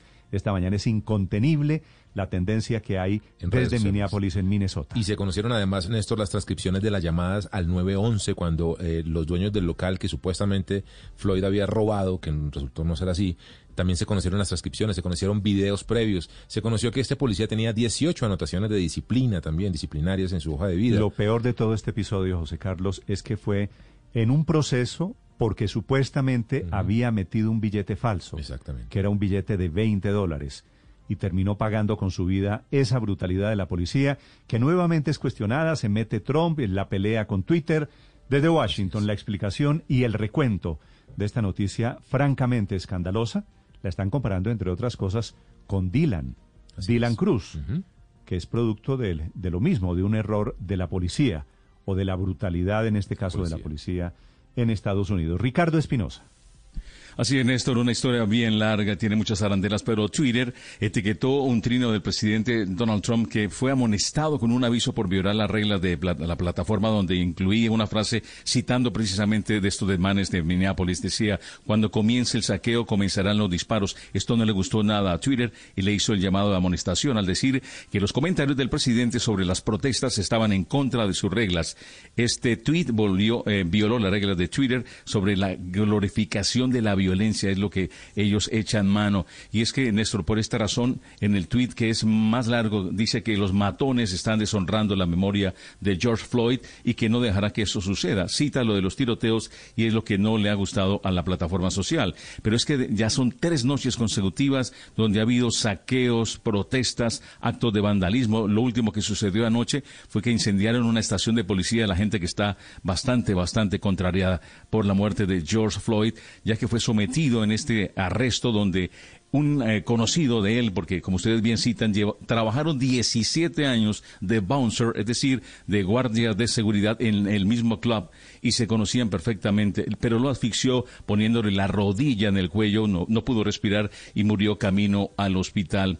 Tenía 46 años Floyd, fue detenido, no estaba armado y lo del billete de 20 dólares parece realmente una historia de no creer. El hecho ha provocado el repudio nacional y siguen las protestas ya no solamente en, Minneapolis, sino en varias ciudades, especialmente en la costa oeste y donde se concentran las mayores comunidades afroamericanas. El Departamento de Justicia se ha hecho presente. La fiscal federal Erika McDonald dice que estarán investigando hasta las últimas consecuencias y que estará a cargo el propio fiscal federal William Barr.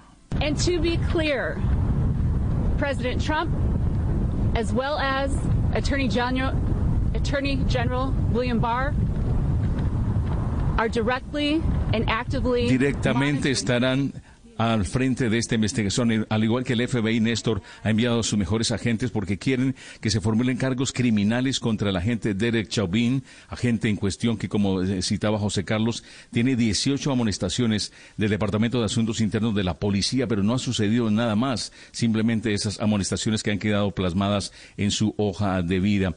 De otra parte, eh, eh, la noticia en exclusiva sobre la situación y el parentesco de coworkers, de, de trabajadores que tenían eh, como compañero de trabajo lo dio la vicepresidenta del Consejo Municipal en Minneapolis. Se llama Andrea Jenkins, quien dio esta primicia que se la tenemos aquí.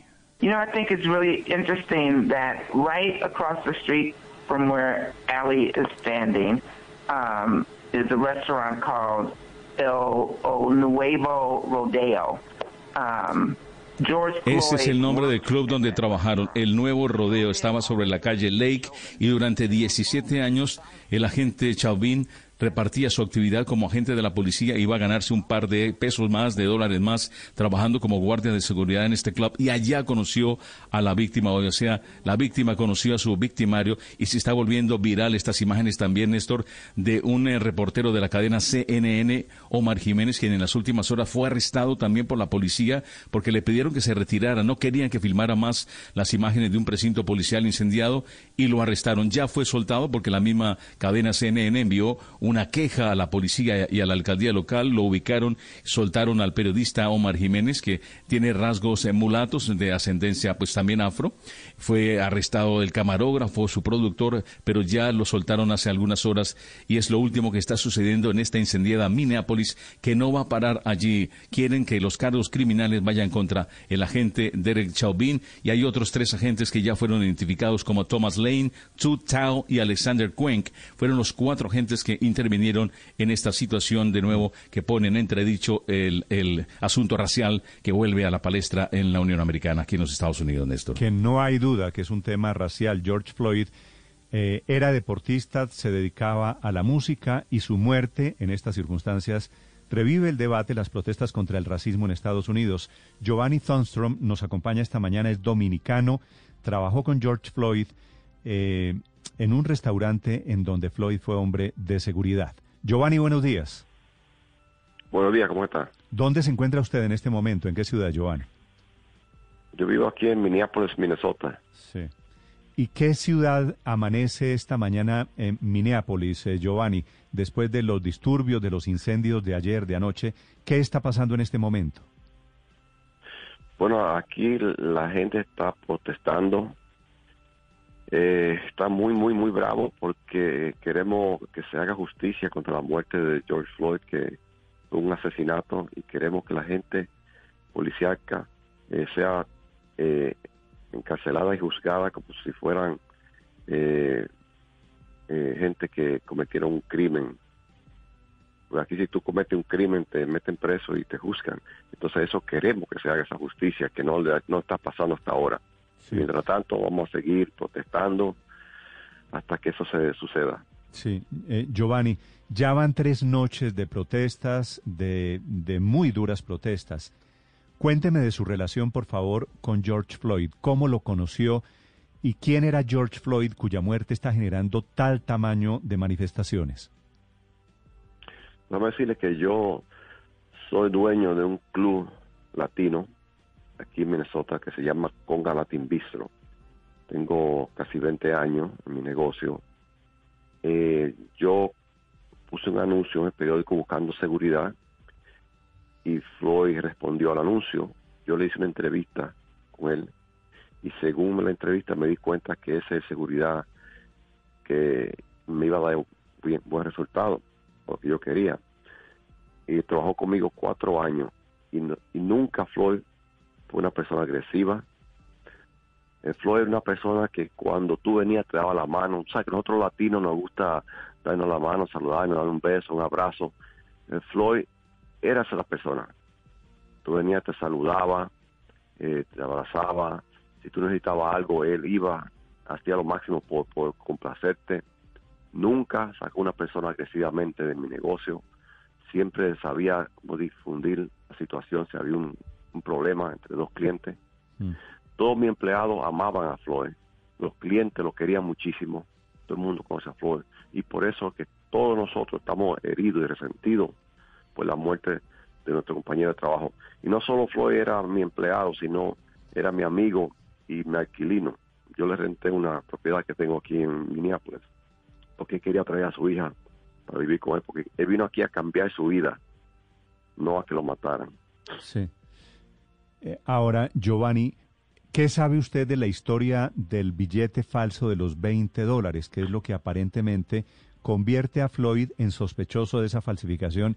Y ahí es cuando interviene la policía. Sí, pero esa historia está mal porque en el, en el, el minivan había una muchacha, acabo de enterarme ayer, que es, que es amiga de otra persona. Lo que sucedió fue que a la tienda vino otra persona negra y un dinero falso. Entonces que trabajaba en la tienda llamó a la policía que le había entregado un dinero falso, que un negro le había entregado un dinero, un dinero falso. Flo ya estaba en el minivan para irse. Llegó la policía y lo arrestó.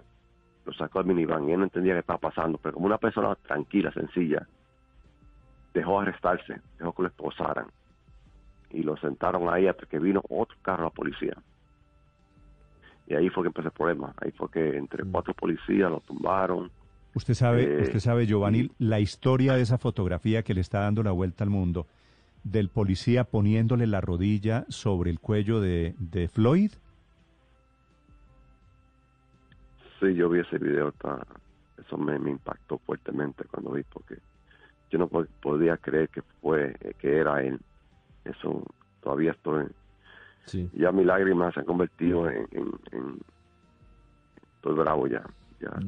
Don Giovanni, ¿y qué fue lo que pasó? ¿Por, por qué cuando llegan los cuatro policías se ensañan contra, contra George? Mira, como yo tengo un club latino, y la policía siempre me vive molestando porque a veces suceden cosas afuera. eh, yo lo que pienso es que este policía, que es racista, porque hay información en las redes sociales que, es a favor de Donald Trump, ¿me ¿entiendes? Eh, este policía, tener el, el cuello, la gente le gritándole no haga eso, por favor, suéltalo, está oficial, déjalo respirar. La policía aquí en Minnesota no le gusta que la gente civil le diga, no haga eso. No le gusta escuchar que otra gente le diga lo que tiene que hacer. Y es un tipo arrogante y le mantuvo el cuello ahí porque todo el mundo le estaba gritando, hey, eh, suéltalo. no puede respirar. ¿Entiendes? Eso es lo que yo creo. Porque eso es la única explicación que, que tres policías tengan una persona en el piso, la persona gritando, llorando, que no puede respirar, por favor, no puedo respirar. Y la gente gritándole también, el policía mantenga ese, esa rodilla en su cuello por tanto tiempo. Bien. Quizás si no hubiera habido, habido eh, gente ahí, quizás los cuatro policías lo hubieran metido en el en el, el, el carro de policía. Eso, lo, lo- eso es mi teoría, porque todavía no entiendo por qué ese policía hizo eso a esa persona que no re- hizo ningún tipo de resistencia. Eh, no lo insultó, no nada. Eso fue un crimen. Sí, y es precisamente por ese racismo y por esa brutalidad policial que, pues, que se han disparado esta ola de protestas. Pero quisiera preguntarle a usted cómo recibe justamente el tuit de Donald Trump de que si hay robos, habrá tiros. ¿Qué piensa usted al respecto? Mira, una verdad aquí. Yo tengo en Minnesota de 77. Eh, mi familia ah, son republicanos. Yo era republicano. Nunca he votado aquí. Pero cuando hubo las elecciones entre Donald Trump y Hillary Clinton, por primera vez en mi vida, voté, soy ciudadano americano, voté, voté por Hillary Clinton.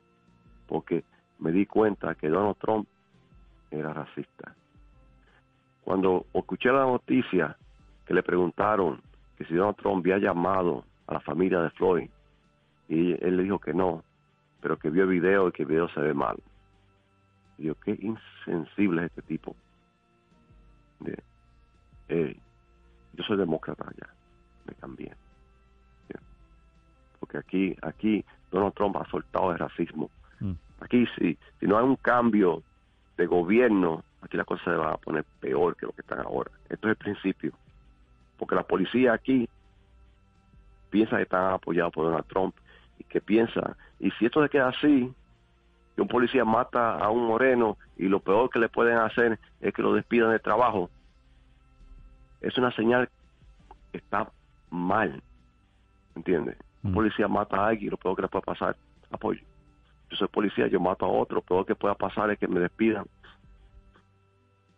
Bien. Aquí las cosas se van peor, peor, peor. Algo, un cambio tiene que haber. Porque hay mucho racismo. Bueno, no, claro, este, lo que hace el caso de George Floyd es demostrar ese racismo. Eh, una pregunta final, eh, Giovanni. ¿Qué cree usted que va a pasar hoy en Minnesota? Llevan tres días, ha habido incendios, las protestas han llegado a Nueva York. ¿Qué debería o qué esperan ustedes que pase hoy? Bueno, eh, la gente está brava, eh, eh, está en la calle protestando. Hay gente que está protestando pacíficamente. Yo no estoy de acuerdo, no estoy de acuerdo con la protesta violenta de, de quemar edificios, ¿sabes? Porque está afectando a mucha gente, especialmente gente que no tienen, que, que apoyan a, a lo que le pasó a George Floyd. No estoy de acuerdo con ese tipo de, de, de protesta violenta. Pero sí, la gente está brava, está enojada, quiere que se haga algo, no solo despedir a los cuatro policías. Y, pueden evitar todo esto, protestas las pueden evitar si arrestan a los cuatro policías y los llevan a corte. Pero no quieren hacer eso. El, el, el, el mayor de Minneapolis pidió que arrestaran a los cuatro policías y no lo han hecho. Hoy y mañana va a estar fuerte la protesta, especialmente el sábado. Que queremos, queremos que se haga justicia. Justicia es todo lo que estamos pidiendo. Muy bien. Escuchan Estamos ustedes, cansados. escuchan ustedes a Giovanni Thornstrom, que se encuentra en Minneapolis, que es el lugar de estas terribles protestas, los incendios en los que ha derivado la protesta por la muerte de este negro, George Floyd, un hombre cuyo asesinato en realidad ha causado la indignación, murió en manos o en rodilla, para ser literalmente preciso, por la rodilla asfixiándolo de un policía blanco, que no es un dato menor en este caso cuando se habla de discriminación. Señor Thompson, gracias por acompañarnos y por contarnos la experiencia y por hablarnos de su amistad con George Floyd. Gracias a ustedes. Gracias, un abrazo para ustedes. Felipe, me están diciendo aquí muchos oyentes y están comparando el caso de este señor con Dylan Cruz. Dylan Cruz fue asesinado también por un policía en Colombia, en Bogotá, en el centro de Bogotá, en noviembre del año pasado, cuando estaba comenzando el paro contra el gobierno Duque. Hay varias coincidencias, pero también hay, varias eh, diferencias. Por ejemplo, Pues por ejemplo, el policía, el capitán del ESMAD que mató a Dylan Cruz está procesado, que es lo que no está pasando con estos policías de Minneapolis. Y por eso son las protestas en Minneapolis, porque Mm. quieren que se haga justicia. Aquí el agente, el capitán de la policía del ESMAD, fue separado del cargo y está siendo procesado.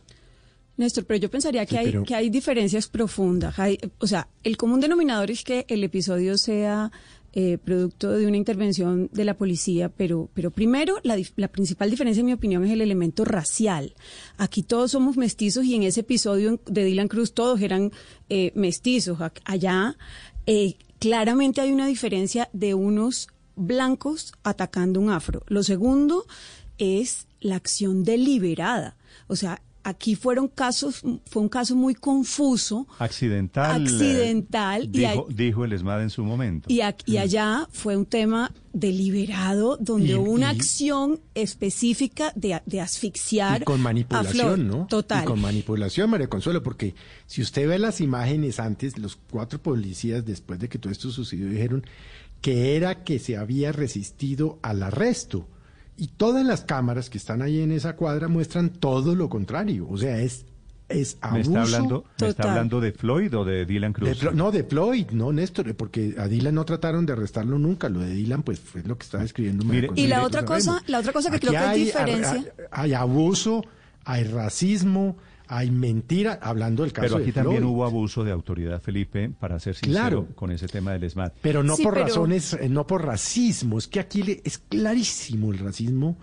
de- Y yo creo que hay otra Minneapolis. diferencia, eh, Felipe y Néstor, y es que el policía tenía 18 quejas anteriores. O Por sea, maltratos. eh, Ah. Exacto. Entonces era una persona con antecedentes. Aquí no se Mire. presentó eso. Mire cómo me regañan aquí los Néstor. oyentes, Felipe. Dice don Alejandro. ¿Por qué? hipocresía con la que se refieren al tema de Floyd. Fuertes protestas, dicen, y aquí cuando mataron a Dylan no hallaban manera de quitarle la culpa al asesino y de criticar las protestas e incluso manchar al difunto. Dice otro oyente, y en Colombia, dice el señor Jason Núñez, y en Colombia abrazan al ESMAD.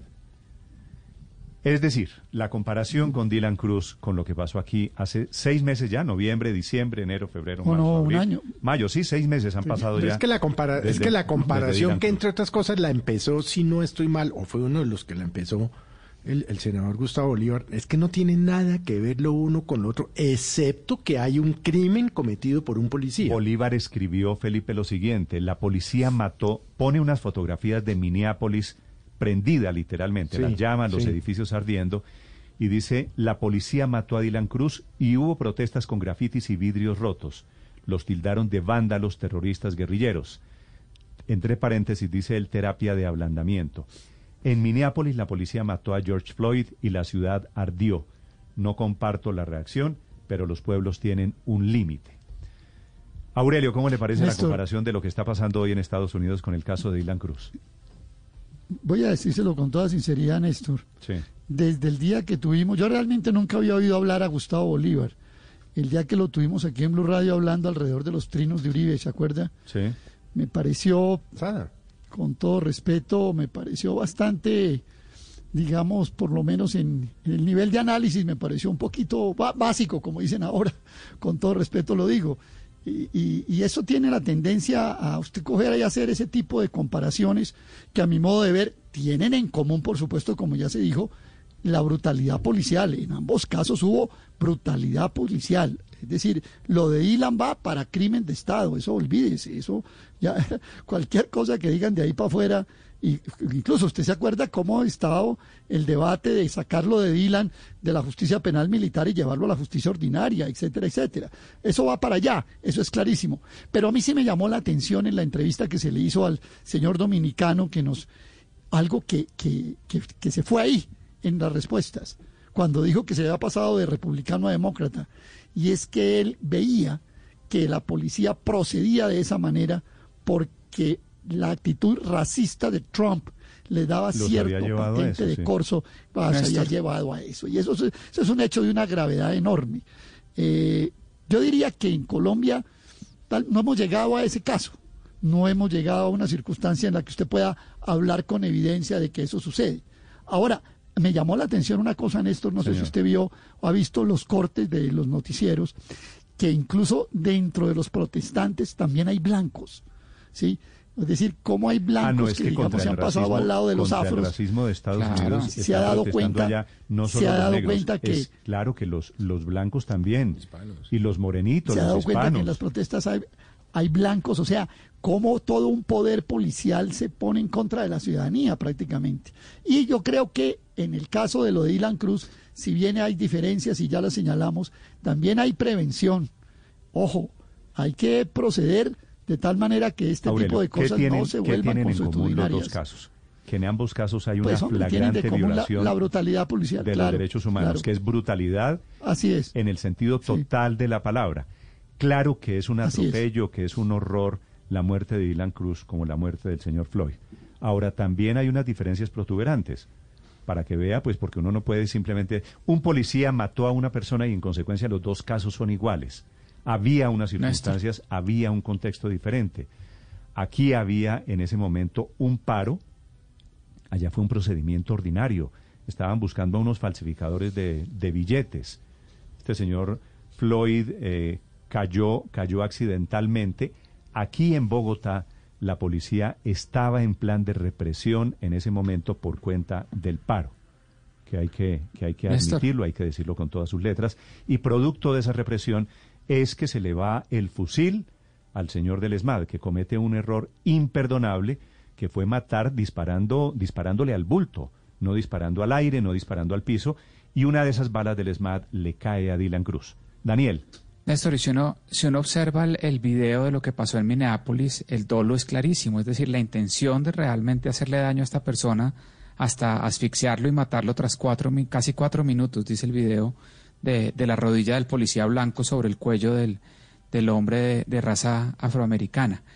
Yo creo que aquí, aquí la intención o el dolo que existió en los dos casos hace una diferencia importante. Yo no habría que habría que probar que el capitán del ESMAD en su momento tenía dolo o tenía la intención de matar al, a, a Dylan Cruz. Eso es lo que tendría que probarse en, la, en los estrados judiciales. Y esa es, la difer- esa es una diferencia enorme. La otra diferencia es la, Claro. el, el componente racial. Aquí no había ningún Esa es interés la en, gran diferencia. como decía María Consuelo, en, en, en- en por, in- por, in- por temas raciales mataron a una persona de otro color de Bueno, piel. No hay, no hay Pero el además tema de eso, racial. Néstor, no hay el tema eh, eh, racial, después pero de uno sí escuchar había a Giovanni- Daniel, sí había la intención de reprimir. Digo, por eso Después de escuchar a intención de Giovanni, reprimir eh, una protesta, exacto. Después de escuchar a Giovanni, el señor dominicano que nos acaba de hablar, mm, queda uno muy preocupado porque al conocerse eh, el policía que le pone la rodilla en el cuello y termina matando a Floyd, eh, uno termina diciendo que hay, ¿no? Es decir, a mí ya ahí me, me- se me generan muchas dudas porque ya hay una historia compartida. Es decir, mm, pareciera algo premeditado, no parece algo tan, tan simple como se ha tratado de entender. Por eso es que está ardiendo Minneapolis hoy, Padre Linero, y por eso las protestas están en eso. Es que no es un accidente el tema de la discriminación en Estados Unidos. 8 de la mañana. De hecho, ha 51 sido minutos. histórica, Los- por los el contrario, Néstor. los voy, le voy a proponer a los oyentes, José Carlos, que nos cuenten su opinión sobre esa comparación que intenta no solo Bolívar, sino mucha gente que viene hablando de Dylan desde cuando ocurrió el crimen contra Dylan Sí, Cruz. señor. Arroba Blue Radio Co.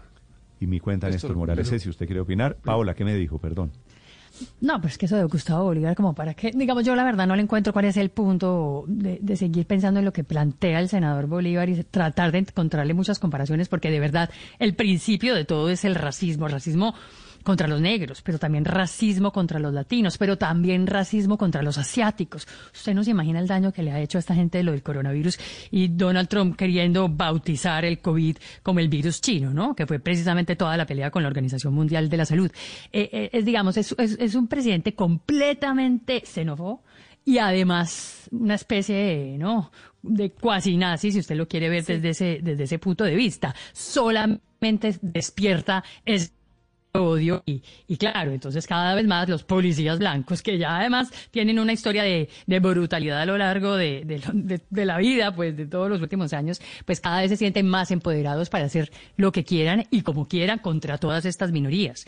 Vamos a ver qué pasa en noviembre, porque yo creo que finalmente la última palabra la van a tener los electores en las urnas, pero, pero de momento esto se ve el gran mal. Derrotado, pero, de acuerdo, el gran derrotado pero de es que yo, yo sí creo, Estados Unidos es, eh, es Trump. Yo, yo, yo sí me quiero quedar en Gustavo Bolívar es que estoy aterrada, es que yo invito a la gente a que mire el Twitter porque yo creo que hay un delito mínimo de él, porque muestra unas fotografías impresionantes de edificios públicos incluso quemándose y dice, no comparto la reacción, pero los pueblos tienen un límite.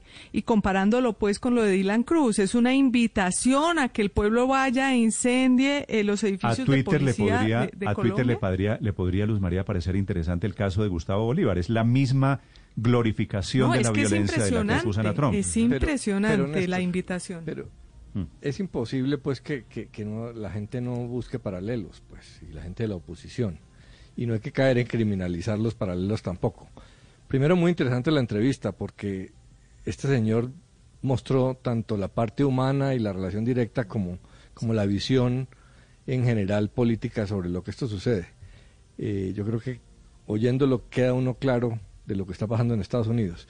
Y obviamente que hay diferencias entre Dylan Cruz y George uh, Floyd. Eh, el hecho del racismo es muy diferente, pero hay un análisis que hay que hacer reflexivamente, no, no a nivel de acusación. En Estados Unidos eh, casi que está impulsada la policía a hacer eso por unos sectores de la política extremista. Lo mismo pasa en Brasil, por ejemplo, Bolsonaro habla Sí. claramente de que la manera de enfrentar la, la delincuencia es así. En Río Janeiro, en un año, la policía mató más de 10.000 personas. Más de 10.000 personas y no pasa nada, porque es una política de Estado. En Colombia, con los antecedentes que tenemos, uno no puede hablar de una política de Estado, al contrario. Y la policía ha, ha tenido muchos eh, purgas y, y ha mejorado mucho. Pero lo delicado es que el gobierno, frente a lo de Dylan Cruz, no aceptó que era un error, no aceptó modificar los protocolos inicialmente, se puso en esa posición. Y eso es lo que no está bien. Porque una cosa es la brutalidad policial, circunstancial. Álvaro, ¿usted está de acuerdo co- con lo... y, y otra cosa ¿Usted está de es acuerdo, que Álvaro, con la de- invitación que hace Gustavo Bolívar a, a incendiar no, los yo- edificios yo no- yo públicos? no- porque no como estoy- dice que estamos criminalizando... Yo no estoy cayendo Pues- en eso. Esto no es una red social. Los, me- los medios no somos redes sociales. No, no, no, pero poquito- precisamente, pero le tenemos más- que ser contrapoder también de los congresistas que invitan Pero el señor, a la el gente a señor es de la oposición, pues decir, Pero es decir que está que meter a la invitando a cárcel a, a Bolívar por ser de la oposición públicos. puede decir lo que quiera. Pues hombre, pero yo creo que no debemos caer en esa lógica polarizante de las redes sociales. Somos un medio de comunicación que debemos no actuar como, como red social. Pero para terminar este tema, eh, los gobiernos tienen que castigar duramente la brutalidad policial. Eso quiere decir para que entonces para no, sentar el ejemplo no y ejercemos el precisamente control sobre ciertos personajes. y precisamente para que los señores como el senador Bolívar eh, no puedan decir esas cosas. Si el gobierno se hubiera apartado drásticamente de la posición del policía, no lo hubiera apoyado, hubiera dicho que fue un exceso del servicio eh, y hubiera buscado un castigo ejemplar, las cosas serían distintas. Obviamente no es la situación de, de Estados Unidos donde el presidente Trump de manera exagerada dice si hay revueltas vienen los disparos. Eh, pero hay que tener cuidado, si uno realmente es totalmente distinto, debe serlo en los hechos. Álvaro, lo no que pasa es que aquí formas. los hechos eran muy confusos, entonces también había que investigar primero. Yo creo que si hubieran salido inmediatamente a decir cualquier cosa, hubiera sido muy apresurado, porque no se habían visto las grabaciones y no se había hecho la investigación en profundidad, en el caso de Dylan, digo. Tengo mensajes de todos los sectores. Una oyente, María Teresa, doña María T. Mire el vaciadón que está pegando, Felipe. Sigan defendiendo y llevando al heroísmo a vándalos, periodistas de pacotilla, con todas las letras, dice ella. El abogado Holman Ibáñez escribe y dice que en Blue Radio don Néstor Morales y don Aurelio Suárez están calificando sin ningún rigor de crimen de Estado y de brutalidad policial la desafortunada muerte de Dylan Cruz. Pues se equivocan. Eh, No, no, el este caso de Dylan es igual al de Floyd. Analice la intención de los dos policías. El capitán de la policía nunca tuvo la intención de cesar la vida de ese anarquista. Así Voy a es. estarlos leyendo, inclusive Néstor, los pues a mí regaños. me da pena pero- con- Inclusive los regaños. Don Aurelio, pero hay un detalle adicional de lo que pasó ayer, eh, Néstor. Señor. Que tal vez nos ha pasado un poco desapercibido. Y es que eh, tiene muy pocos antecedentes que a un grupo de periodistas, en este caso de CNN, los arresten en vivo. Sí, sí, sí. Los arrestaron y, los da- tuvieron que soltar después, ¿no? Claro, los tuvieron que soltar hace un, un- a- a- hace un rato.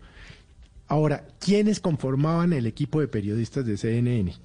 Omar Jiménez, latino, su productor afro, afroamericano y un blanco. Detuvieron al latino y al, Y al negro, afroamericano. claro, Es decir, es decir, lo que para volver al, al origen de- de- del tema, Néstor, un racismo brutal. Bueno, en el gobierno de Donald Trump, que, Hágame tampoco, favor. que tampoco debería sorprender, y por eso le va a pegar tanto, seguramente a su intento de reelección en noviembre de este año.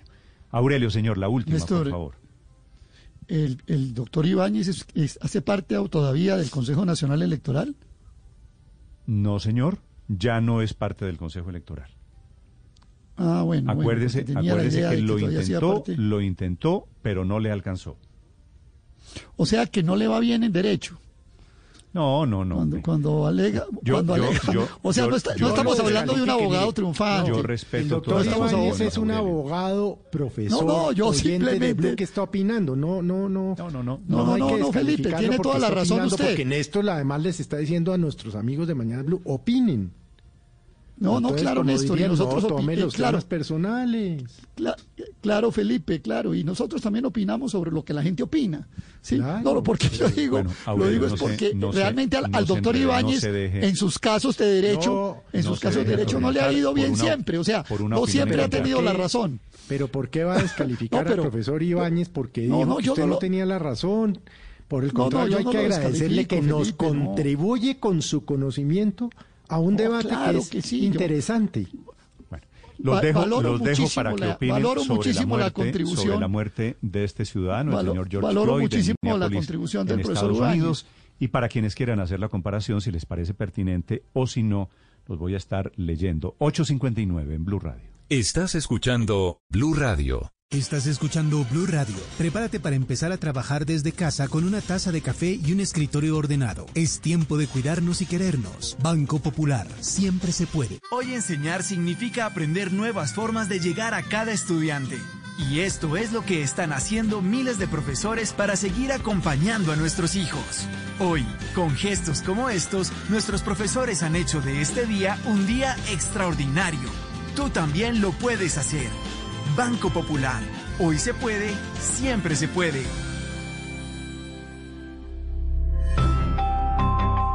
Somos Grupo Aval, vigilado Superintendencia Financiera de Colombia. Son las 9 de la mañana en punto en Blue Radio. Estamos en Mañanas Blue. Este 29 de mayo en Carulla es Día Diamante. Compra todo lo que te guste en descuento y con los beneficios exclusivos que tenemos para ti. Pídelos ya por la app carulla.com marcando numeral 715 o en tu almacén favorito. Y continuamos ahora con Mañanas Blue.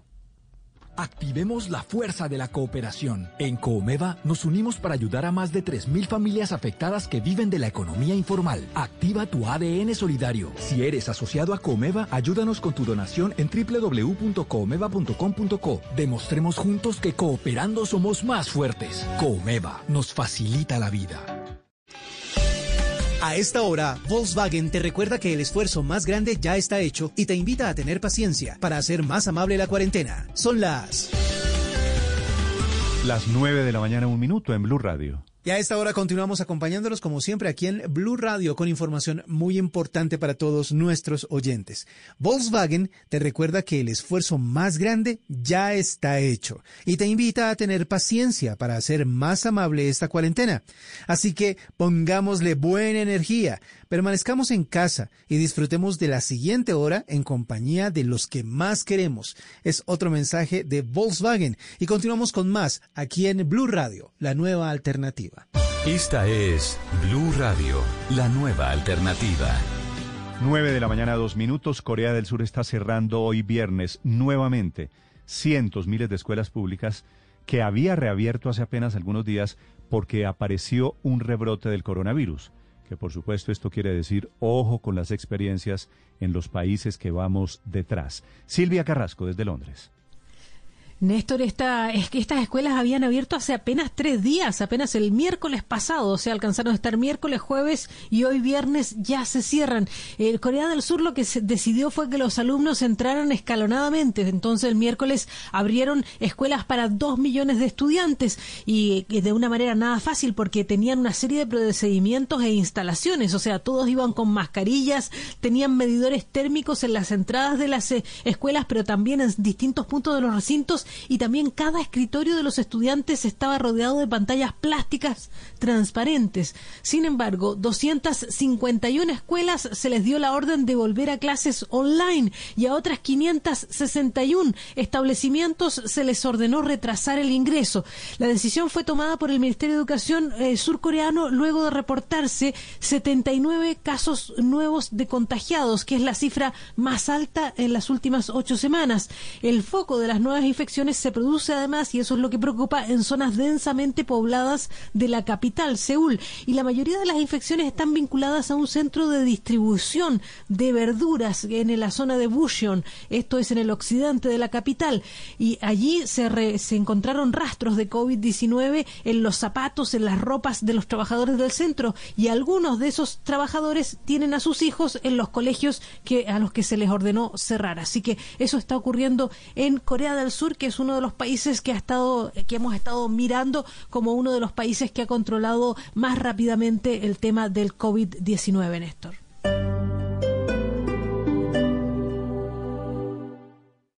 Esta es Blue Radio.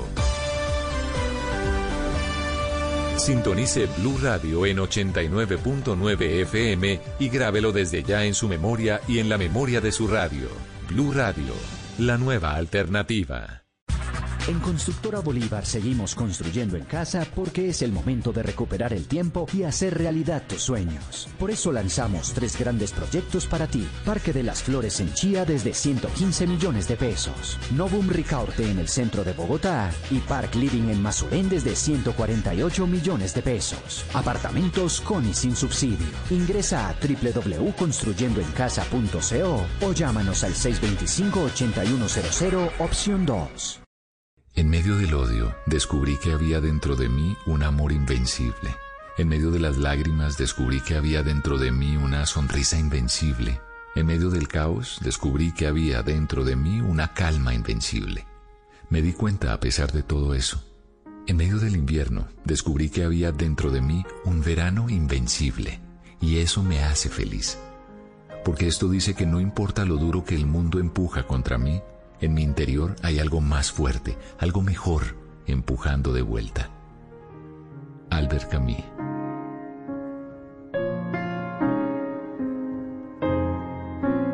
Blue Radio, la nueva alternativa.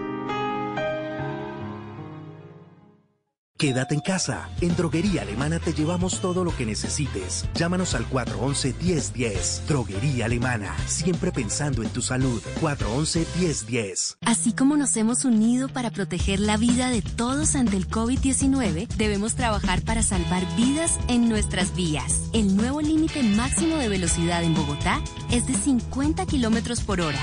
Esta medida nos protege a todos, a ti y a tu familia. Bájale a la velocidad. Entre todos nos cuidamos y construimos la nueva movilidad.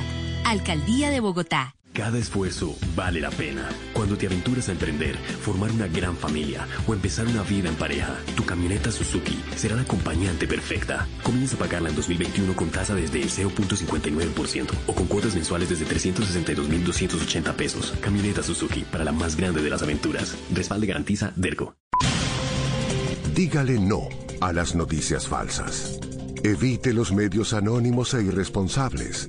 En tiempos de emergencias y de incertidumbre, es fundamental la información verificada y confiable. Los medios de comunicación formalmente establecidos, por su profesionalismo y responsabilidad, son el antídoto más eficaz contra las noticias falsas y la desinformación. Infórmese por la radio y la televisión a toda hora, con los rostros y las voces que usted conoce y confía. Fue un mensaje de la Asociación Internacional de Radiodifusión, AIR.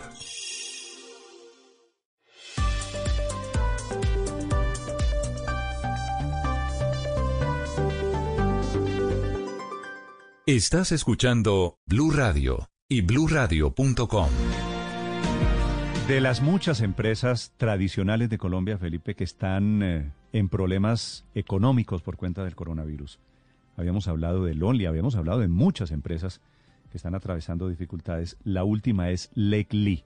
Uh, Lake Lee, bueno, Claro. Felipe, yo le conocí a usted sus Lake Claro. Lee durante Claro, muchos años. Usted Es que yo sé muchos años eh, Leg Lee, que eran eh, eh, los, los jeans de, de, pues, de la época. Estoy hablando de, de la época que yo lo usé, que fue 70, principios de los 80. eh, tradicionales, eh, unos jeans maravillosos Felipe, y tenis mucho, Croydon. mucho más atrás. Cuando yo era chiquito, yo pensaba que Lake Lee era una empresa gringa, ¿sabe? No, Yo es claro, que yo le voy a decir, Néstor. no, es que Leg Lee, eh, puedo estar, eh, eh, eh, Leg era por, porque su, su fundador fue don Luis Eduardo Caicedo, un Claro, empresario claro, pero yo me vine a enterar de eso, Felipe, años después. No, yo ese cuento se lo oía, ¿sabe quién? dicho, Se lo oía a mi, a mi padre, se que lo oía porque Levis, yo un día que pregunté. Levis ni que nada, Na- eso era, eso era No, después vino Levis. En Santa. Marta- Pero mucho después. Tú sabes, tú sabes que en Santa Marta todo el mundo creía que eran extranjeros, entonces uno decía que eran extranjeros. Ajá, no, porque no, no, porque sonaban a eh, vaina gringa. No, pero por una razón, porque don Luis Eduardo, eh, que fue su fundador, en algún momento hace muchos años decidió ponerle, eran originalmente LEC de Luis Eduardo Caicedo, y decidió ponerle Lee para que no le robaran la marca. Y creo que esto le generó un conflicto con una marca americana que en ese momento no sé si existe, Bueno, se Felipe, tengo, American Lee. tengo un invitado de la familia Pero Caicedo. eso, es- eso es una claro. tradición, los, los Leg Lee, ¿no? Bueno, Eso sí, olvídese. Yo siempre tenía esos, esos porque en la zona industrial, que yo no sé si todavía la fábrica queda ahí, lo que llamamos en Bogotá la zona industrial, que es en la Avenida Las Américas, por ahí cerca del Club Militar, un poquito arriba del Club Militar, ahí quedaba o queda la fábrica y ahí había un Más punto hacia de Kennedy, fábrica. creo, y ¿no? ahí, Ma- Por las Américas. no, no, no, era ahí, era ahí al lado de lo que llamábamos la campiña, la chucuita, que además uno compraba el blue jean y después pasaba a la campiña a comer heladito ahí. Pero eh, en el punto de fábrica, pues era más barato que en los, eh, en los, eh, en los almacenes, digamos, donde se distribuía. Y entonces, pues bueno, a mí me compraban allá porque era más barato, pero es que eso tenía dos particularidades que eran súper interesantes, Néstor. Una era el hilo, el hilo amarillo. Los pantalones, digamos, venían eso que llama, eso que llamaban pespunteado, eh, que era que se veía el hilo cosido y era está- de color amarillo. Me está Eh, recordando y usted lo a las otro que tenía, Héctor. Claro, era pespunteado amarillo. Y lo otro que tenía era que tenía la marca como en un cuerito quemado. Y entonces eso era lo que lo Sí, hacía sí, sentir a uno sí. vaquero. Por eso, por eso yo tenía la sensación, bueno, por el nombre, por el sello en cuero, por la marca en cuero, de que Lake Lee era una, Néstor, pero- pero una además- empresa internacional. se fueron, se fueron eh, digamos, eh, encogiendo un poco en la operación en los últimos años. Yo creo que hasta hace unos 20 años era una marca muy grande, tenía locales comerciales, yo creo que alcanzaron a tener en Unicentro, si no recuerdo mal, pero han venido contrayendo el negocio, la Bueno, pues, operación. pro- producto de la apertura Mm. por un lado y producto ahora de el coronavirus. Gustavo Caicedo es el vicepresidente de operaciones e hijo de don Luis Eduardo Caicedo, Felipe, del señor Ah, Lec, no, pues. Luis Eduardo Caicedo. Claro, claro. Don Luis Eduardo, yo sí yo me acuerdo de mis padres y de mi abuelo que hablaban de, con, mucho respeto de don Luis Eduardo Caicedo, eh, porque era un empresario importantísimo en los 60. Don Gustavo, buenos días, bienvenido. Néstor, muy buenos días y muchas gracias por la invitación. Aquí recordando con nostalgia, qué épocas, ¿no? Sí, realmente me ericé cuando empezaron a, a- a hablar entre ustedes, hablando de la marca y la historia de la compañía. Eso lo emociona a uno y realmente es, es, es lograr un esfuerzo que de tantos años que no se puede perder. ¿Cuántos años tiene de fundada Lake Lee? En Gustavo? octubre, en octubre cumplimos 77 años. No me diga, ¿77? Sí, este en el año 43 nació en Villavicencio, O sea, nació en la con la Segunda Guerra Mundial. de- después de la Segunda Guerra Mundial. Y, en el 56 eh, mi papá se vino para Bogotá y aquí comenzó. ¿Y ustedes son llaneros? Eh, todos los hijos llaneros eh, nacimos en Villavicencio, pero la sangre nuestra por papá y mamá es santanderiana. Su padre, don Luis Eduardo Caicedo, vive. Era santanderiano, de la provincia de Vélez. ¿Él vive todavía? No, él murió hace 34 años. Va a cumplir 36, perdón, en diciembre. Él murió en el 84. Sí. Eh, don Gustavo, creer como creíamos muchos niños que Lake Sí. Lee era una marca extranjera, ¿fue un accidente o era intencional? No, realmente es que el primer jean que se hizo en Colombia lo hizo eh, mi papá. Porque es que el jean tiene una particularidad que es cascorbo. Eh, eh, entonces, el primer jean ¿Cómo que, el hizo- jean, cómo que el es cascorbo? Sí, eh, no, es, no, es, no, no es un pantalón que cae recto, no, sino que se horma al cuerpo. Si tú lo ves, eh, se pa- lo ves, lo paras tú y se ve como cascorbo. Mucho es diferente al pantalón pantalón. Sí. Y mi papá fue el pionero del índigo en Colombia también. Eso eh, le, le presionó mucho a Coltejer para que eh, hiciéramos índigo, porque en Colombia el índigo llegó en el año 76. O sea, su papá le sacó al índigo en Colombia como 30 años. Sí, correcto, correcto.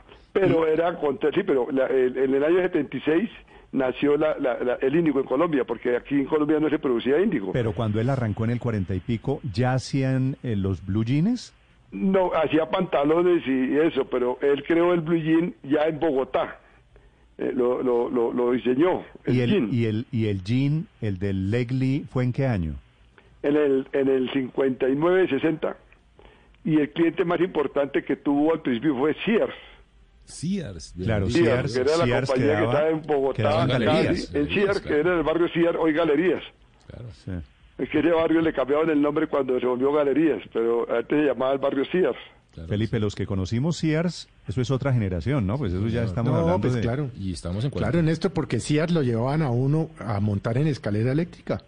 Sí, era la única eh, almacén que tenía Era la escalera única escalera eléctrica que había en? Bogotá y a uno le decían dos cosas. Si se porta bien, lo llevamos a Sears a ver el árbol de Navidad que era maravilloso, que lo hacían divino. Que lo ponía a sobre la subir y a bajar por la 53, única escalera eléctrica que había en Bogotá. ¿Se acuerda que las bolsas eran eh, de franjas azulitas claras con blanco? Las bolsas de Sears. en algún ¿Cómo, están de viejos ustedes, no? Ah, sí, señor. Sí. Don Gustavo, Gracias. venga, vuelvo, vuelvo con usted.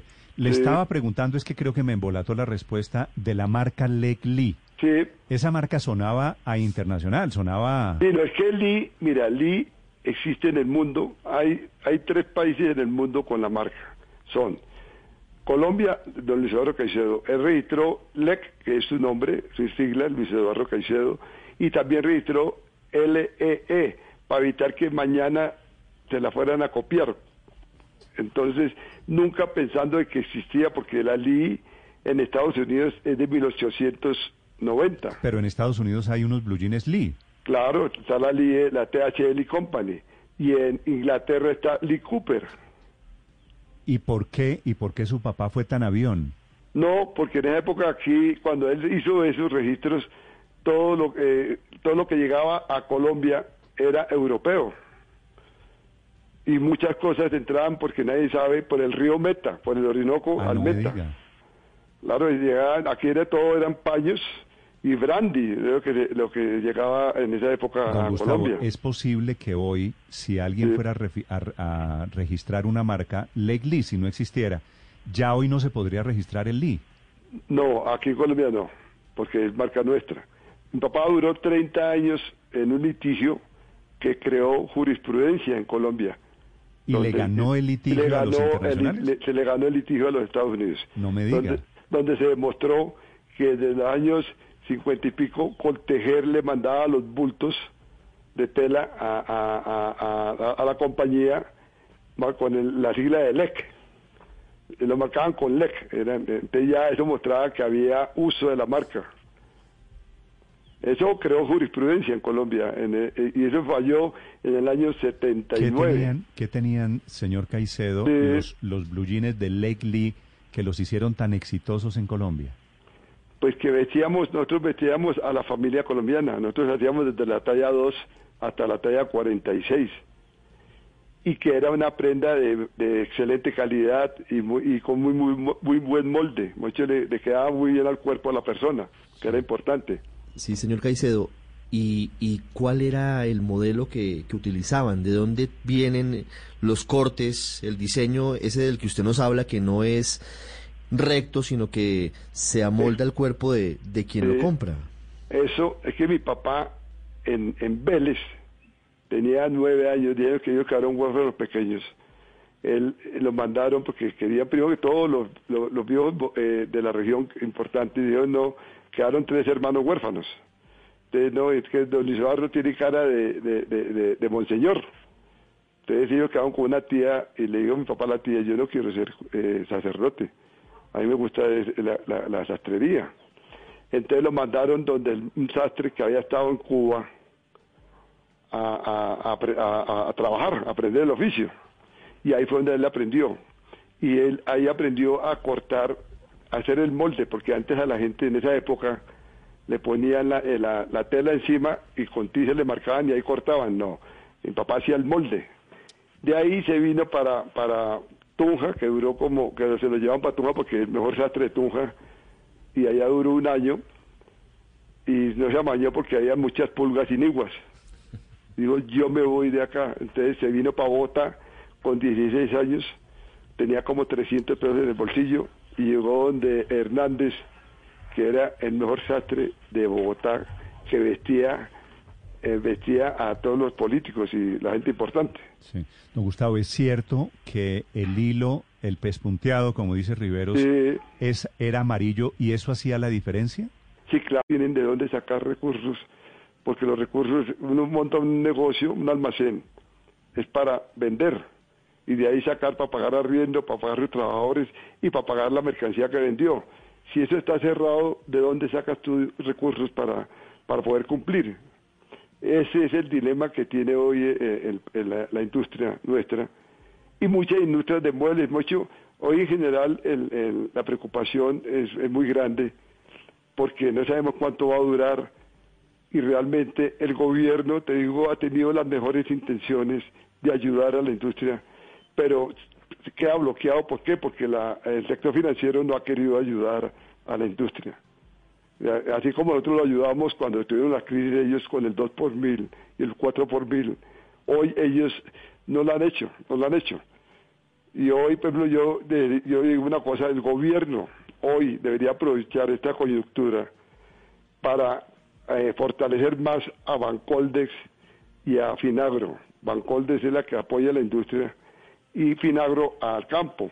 Pero ¿qué pasa? Tú eh, salen nuevas líneas de crédito buenas, tú recurres a ellas, las estudia Bancoldex, por ejemplo, para nosotros, las aprueba y tú tienes que ir a, un banco de primer piso donde ellos cobran una intermediación de 5 a 8 puntos sin hacer nada y rogar para que lo hagan. Entonces yo creo que el gobierno con el Banco de la República debe fortalecer estas dos instituciones y volverlas bancos de primer piso para, para así quitar la intermediación, porque la intermediación es lo que acaba con todo y encarece todo.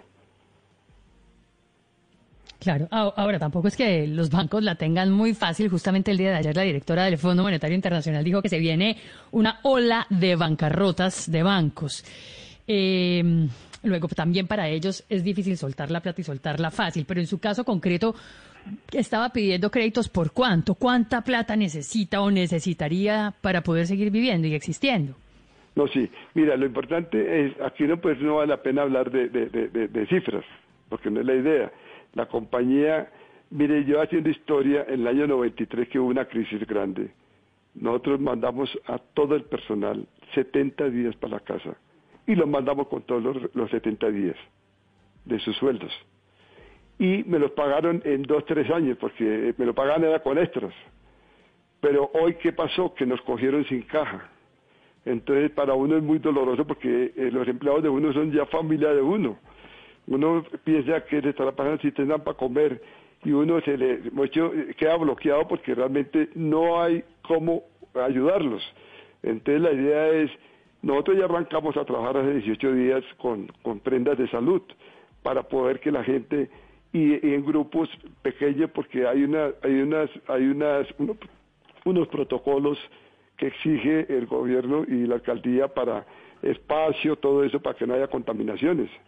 Pero eso es buscando que en un negocio que no era nuestro, que era hacer tapabocas, Claro. hacer prendas para hospitales, que eso no era, no, pero nosotros lo hacemos y están haciendo tapabocas en qué material? en, en telas colombianas. Nosotros no usamos nada que de afuera de China, que es lo que están usando. Son telas co- colombianas con una compañía que hice alianza, que es Textilia, que también es una empresa colombiana que tiene también más de 70 años en el mercado. Don Gustavo, ¿cuántos Sí. empleados tiene hoy Legli? 600 directos, ¿En Bogotá todos? todo, todo en Bogotá. Y tenemos en, en Barranquilla y en, en la parte de Boyacá y todo con los almacenes. Nosotros tenemos casi todo concentrado en Bogotá, pero tenemos fuera de Bogotá, en Villavicencio, tenemos dos tiendas. eh, en Neiva, en Girardot, en Tunja. Los subsidios, esos subsidios a la nómina, por ejemplo, los subsidios para la prima, ¿no les han aliviado un poquito la situación? No, por ejemplo, para la prima sí vamos a partir, pero en, la, en, en lo, del, lo del sueldo no, porque nosotros eh, eh, nos tocó no cancelar contratos, sino, sino pararlos. Y ya estoy metiendo a la gente de a grupo para volver a coger ritmo, pero el negocio nuestro, eso no da para lo que estamos vendiendo, no está dando para, para ni para la nómina, Sí. no da. Pues don Gustavo, ojalá Legli tenga larga vida. Me alegra haberlo saludado esta mañana, don Gustavo. Va, bueno, yo quisiera poder decir unas cosas que es importante. Sí, señor. que el gobierno, el, por intermedio del Banco de- de- del Congreso de la República, aprobó los aranceles. Hay que manejar los aranceles. Es- aquí no es que nos regalen plata para no vender nada, sino que apoyen la industria y de- la defendamos. Hoy hay un problema grande que me enteré yo. Bangladesh, Laos y Vietnam ya tienen un problema de, dos dígitos de desempleo. Antes de, esta pandemia ganaban 42 dólares. Aquí ganamos, aquí un trabajador en mínimo son 350 dólares. Entonces, ¿sabes qué va a pasar ahora? Que van a, a- a empezar a regalar la mano de obra y nos van a inundar. Entonces, una forma de proteger a la industria nacional es manejando los aranceles y que haya un IVA diferencial para la confección. Sí. Pues a propósito, hoy va a salir en Colombia cifra de desempleo y no se extrañe si obviamente estamos por ahí cerquita de, del 20%. Gracias, don Gustavo. Me alegra saludarlo. Le deseo mucha suerte a Legli. Néstor, Néstor, muchas gracias a ustedes y gracias por apoyar a la industria nacional. Con esto, con el poder nosotros poder participar y poder, poder decir nuestras inquietudes y preocupaciones. Muchas gracias. Sí, señor. A usted. Legli, Bueno. que es la pionera de los jeans en Colombia desde el año cuarenta y pico. Imagínese, después de 77 años, a estas alturas, asfixiada también Legli, desafortunadamente. Qué nostalgia, ¿no? Qué nostalgia. Hay que apoyarlos. De, de- Felipe. apenas abran a comprar jeans Legli. es, es, es la oportunidad que usted y yo y todos vamos a tener de salvar empleos. De decir, hombre, si puede comprarse un blue jean, que sea, que sea colombiano, es que eso, es que eso va a Néstor. salvar, va a salvar a muchas empresas. Sí, sí, Si usted sí, toma esa, mismo esa decisión Arturo chiquita. Calle y todo esto, Néstor, esto, es decir, yo creo que eh, en medio de todo esto también le ha faltado, obviamente porque no ha tenido cabeza, pero una campaña que, que de alguna manera cuando se pues salgamos de todo esto es viajar por Colombia cuando se pueda, no irse para el exterior, comprar colombiano, colombiano, apoyar nuestra sí. empresa. Es que no hay otra manera de salir adelante entre todos. Son las 9 de la mañana, 28 Néstor, pero mire. Néstor, que Señor. estamos hablando, eh, eh, había habido una gran pregunta siempre en medio de la pandemia, es ¿qué va a cambiar después de la pandemia? Y yo creo que aquí la entrevista del señor Caicedo, eh, que representa toda una rama de familia que son casi ya eh, seculares en la confección en Colombia, exige un cambio en la política industrial del país. Y no diría que un cambio, el país tiene que volver a adoptar una política industrial. Es que lo que hemos visto en esta pandemia es cómo se ha relegado la industria de tal manera que, que, encontramos cuadros tan tristes como estos que estamos escuchando acá. Se requiere protección arancelaria. Mire, él lo dijo, Bangladesh, Vietnam, sí, Laos sí, vienen con bueno. todo. Es que no son ni siquiera países con los que tengamos tratados de libre comercio, Néstor. Son pa países que, que ejercen un dumping laboral, ambiental y contrabando también en buena proporción, que destruyen nuestra industria, destruyen empleos. El gobierno sí. tiene que aprovechar esta pandemia para... Y, y, también señaló lo del sector financiero. Mire usted que dijo, que el sector ayuda. financiero tampoco ayuda. Uh -huh. Mientras la industria crece al 2, el sector financiero crece al 7 anual, y así no es posible.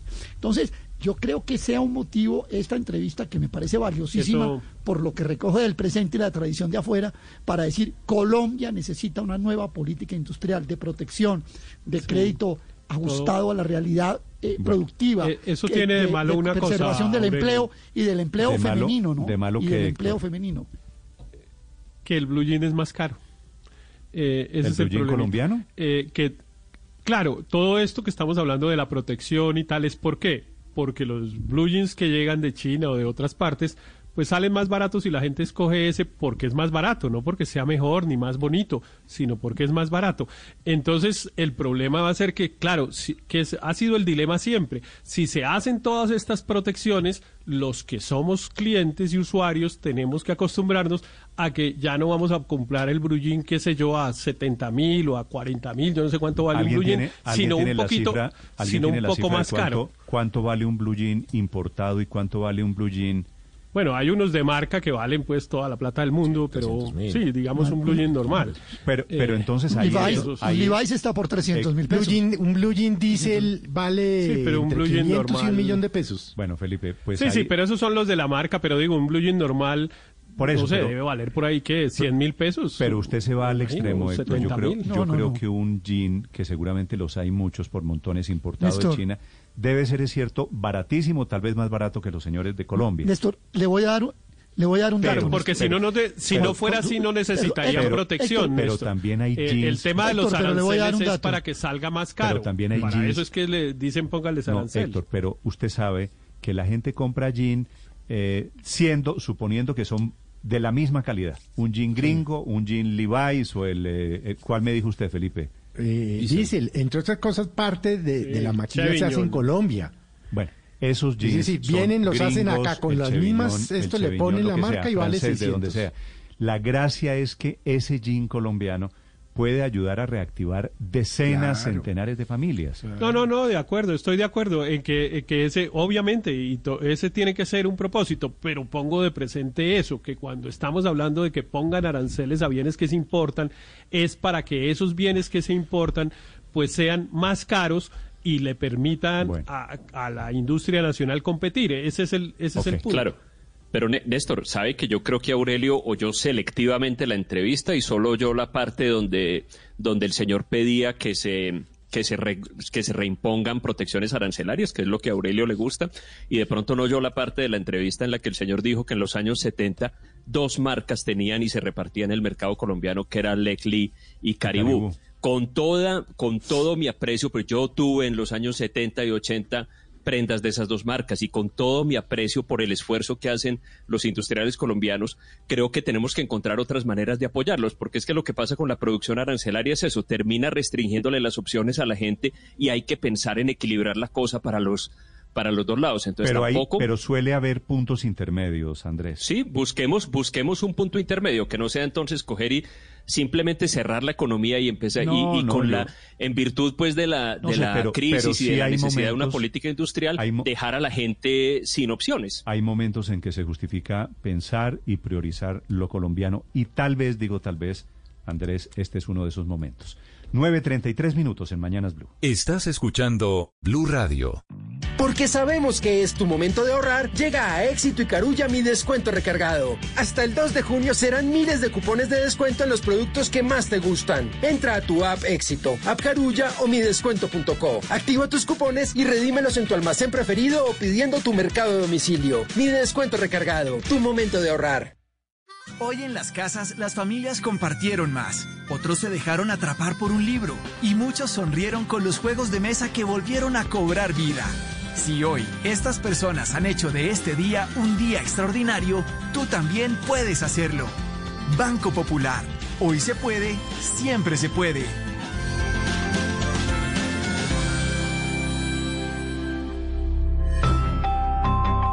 Somos Grupo Aval, vigilado Superintendencia Financiera de Colombia. Cris es colaboradora de Natura y trabaja en nuestra fábrica produciendo jabones. Brenda es consultora de belleza y hoy ofrece nuestros jabones a través de su tienda digital en nuestro sitio oficial. Cris impacta en la vida de Brenda y Brenda impacta en la vida de Cris. Cuando eliges comprar un producto Natura en nuestra tienda online, también estás eligiendo a una consultora de belleza Natura. De esa forma, estás siendo parte de esta gran red de afecto donde cada persona importa. Conoce más en natura.com.co. ¿Quieres aprender a superar los desafíos que surgen en tu negocio? Entra a www.reinventistas.com para aprender, inspirarte y reinventarte junto a líderes, conferencistas e innovadores que experimentaron con el fin de transformar su negocio a esta nueva realidad. Hoy todos somos reinventistas y por eso Bancolombia te invita a cambiar el mundo para inventarlo de nuevo. Colombia nos necesita a todos. Vigilado Superintendencia Financiera de Colombia. Estás escuchando Blue Radio y bluradio.com. 935, profesor Comezaña en Barranquilla. Buenos días. Buenos días. ¿Cómo va el Junior, profe? ¿Cómo está Barranquilla hoy? El Junior viene en sus entrenamientos, en sus domicilios, este, preparándose para el regreso. Ese regreso va a ser desde el 8 de junio, ¿no? Son, son las autorizaciones del Ministerio de Deporte para las prácticas individuales. Bueno, esa es la fecha, pero tengo entendido que que ahora viene la revisión de, de, los protocolos que se definieron, que ya los tienen los clubes, tengo entendido eso desde ayer, y, y, que cada club apronte sus instalaciones donde va a entrenar, preparar todo para los exámenes y para que se pueda controlar todo eso y se haga la tarea como, como está prevista. Eh, Julio, yo le quiero preguntar de verdad cómo se siente el que ha podido llegar tres veces a las finales más recientes con dos títulos, tal vez en el mejor momento eh, de su carrera como técnico y con la situación que vive el país. Usted en este momento, su cabeza, su cuerpo, ¿cómo se siente para afrontar este lindo reto de buscar una nueva final con el Junior de Barranquilla y además tener una responsabilidad internacional con Copa Libertadores? Muy bien, este, pienso que nos refrescamos a pesar de esta situación. Este, nos vino bien, no tanto tiempo, pero nos vino bien y bueno, el resto de las cosas que no vinieron como queríamos las aceptamos rápidamente para, para mejorar y, pensar en un retorno que nos permita llegar a un nivel competitivo que nos dé posibilidades de, de estar en las finales. ¿Y siente, siente que, que estas medidas de por una cuestión de edad y todo esto, lo terminan complicando en su mejor momento, Julio, y, que usted va a luchar todo lo que pueda para poder volver y poder realizar su trabajo. De ese tema no hablo más. ¿De cuál, de cuál tema, profe? Del tema ni de la edad, ni de nada, ni de la pandemia, nada más. De fútbol hablo nada más. Ah, pero yo lo había llamado para que habláramos de la tutela. ¿No quiere hablar de la tutela? No, no, señor. Yo ya le expliqué a la persona que me llamó, a la niña, le dije solamente hablo de fútbol. Vale, ¿y la tutela no es precisamente por el fútbol? No, eso lo habla con mi asesor jurídico. Pero la tutela es para que usted pueda trabajar como entrenador de no fútbol. no, señor, no sé. No sé. No sé. Profesor Comesaña, gracias. Adiós. Con mucho gusto, que esté bien. Tito, ¿no lo habíamos llamado para hablar de la tutela que puso contra el presidente Duque y contra el ministro de Salud? Sí, no, yo también eh, podría hablar de cómo se siente, ¿no? De, Julio, cómo se siente. Como yo le digo, Néstor está en su mejor momento y puede llegar a ser una injusticia de porque está ahí en el límite entre los que sí pueden y no pueden, pues puede explicar perfectamente desde el, desde el sitio, desde el lugar humano, de cómo pueda eh, afectarle una medida genérica, a ver si de pronto puedan tener una una petición especial, una, una manera de verlo, ¿no? Porque es su manera de vivir y su manera de ganarse la vida. Y, bueno, eh, no, pues seguramente no, quiere líos, no quiere decir algo que por ahí. 72 años y sigue tan colérico como a los 15, el profesor Julio Gómez. Sí, es una característica. pero bueno, allá, Néstor, allá yo, yo quería contarle a los oyentes que el profesor Comesaña, técnico del Junior, puso una tutela en contra del presidente Iván Duque y el ministro de Salud, que me parece que es legítimo, que me parece que tiene un punto reclamando el derecho al trabajo. Quería que explicara por qué, porque siente que se le vulneraron sus derechos. Néstor. Pero, no pues, se pudo, lo, pues, lo lamento mucho. No sé quién sea el abogado, pero, pero es que estaba mirando la historia de- del profesor Comesaña, mirando un poco sus antecedentes clínicos y encontré que hace ya como 15 años se retiró algún tiempo del fútbol porque estuvo muy enfermo. Superó un cáncer, estuvo varios años fuera del, del mundo del Pues fútbol. es que eso, Ricardo, tiene toda la razón. Eso es lo que le quería preguntar. Y le quería preguntar si la cuarentena para los viejos es contra los viejos o es en favor de los viejos. ¿Cuál es la sensación de un señor de 72 años? Pero bueno, nos privó de sus opiniones don Julio Comesaña desde Barranquilla, Sí. técnico del Junior, desafortunadamente. Sobre ese aislamiento Sí. de los viejos hay una frase muy buena, padre Linero, que está pronunciando el doctor Humberto de la Calle, que tuvo un conversatorio con Laura Gil ayer. Que está hecho una tatacoa, eh, Humberto No, de la pues, Calle, con o sea, este tema. usted Pero coge- furiosísimo y con Felipe, razón. usted coge a Humberto de la Calle, a Sí. Julio Comesaña, Sí. a Rudy Gómez, los mete y eso se arma una balacera en 30 no, no, segundos. le voy a meter otro, le voy a meter otro. A Daniel Samper.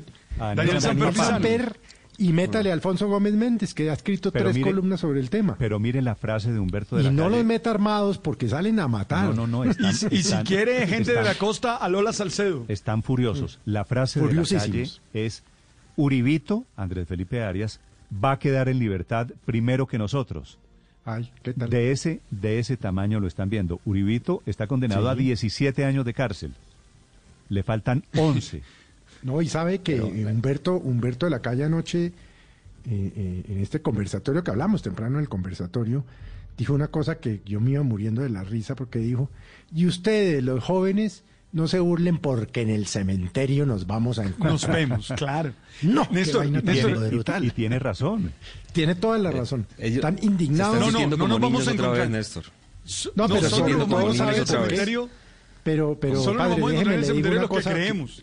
Sí, pero déjeme, yo le digo una cosa, es que yo he hablado con varios de ellos, porque eh, yo le, le confieso que en la intervención del presidente el miércoles me puse muy contento porque yo no tengo 70, tengo 60, pero una comorbilidad, como dicen ahora, bueno.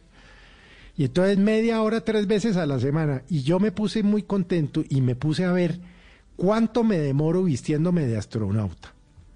Bajar, salir, dar tres pasos, volver a subir, me demoro más que la media hora que me están dando. Demora ¿para más arreglándose que, que el tiempo.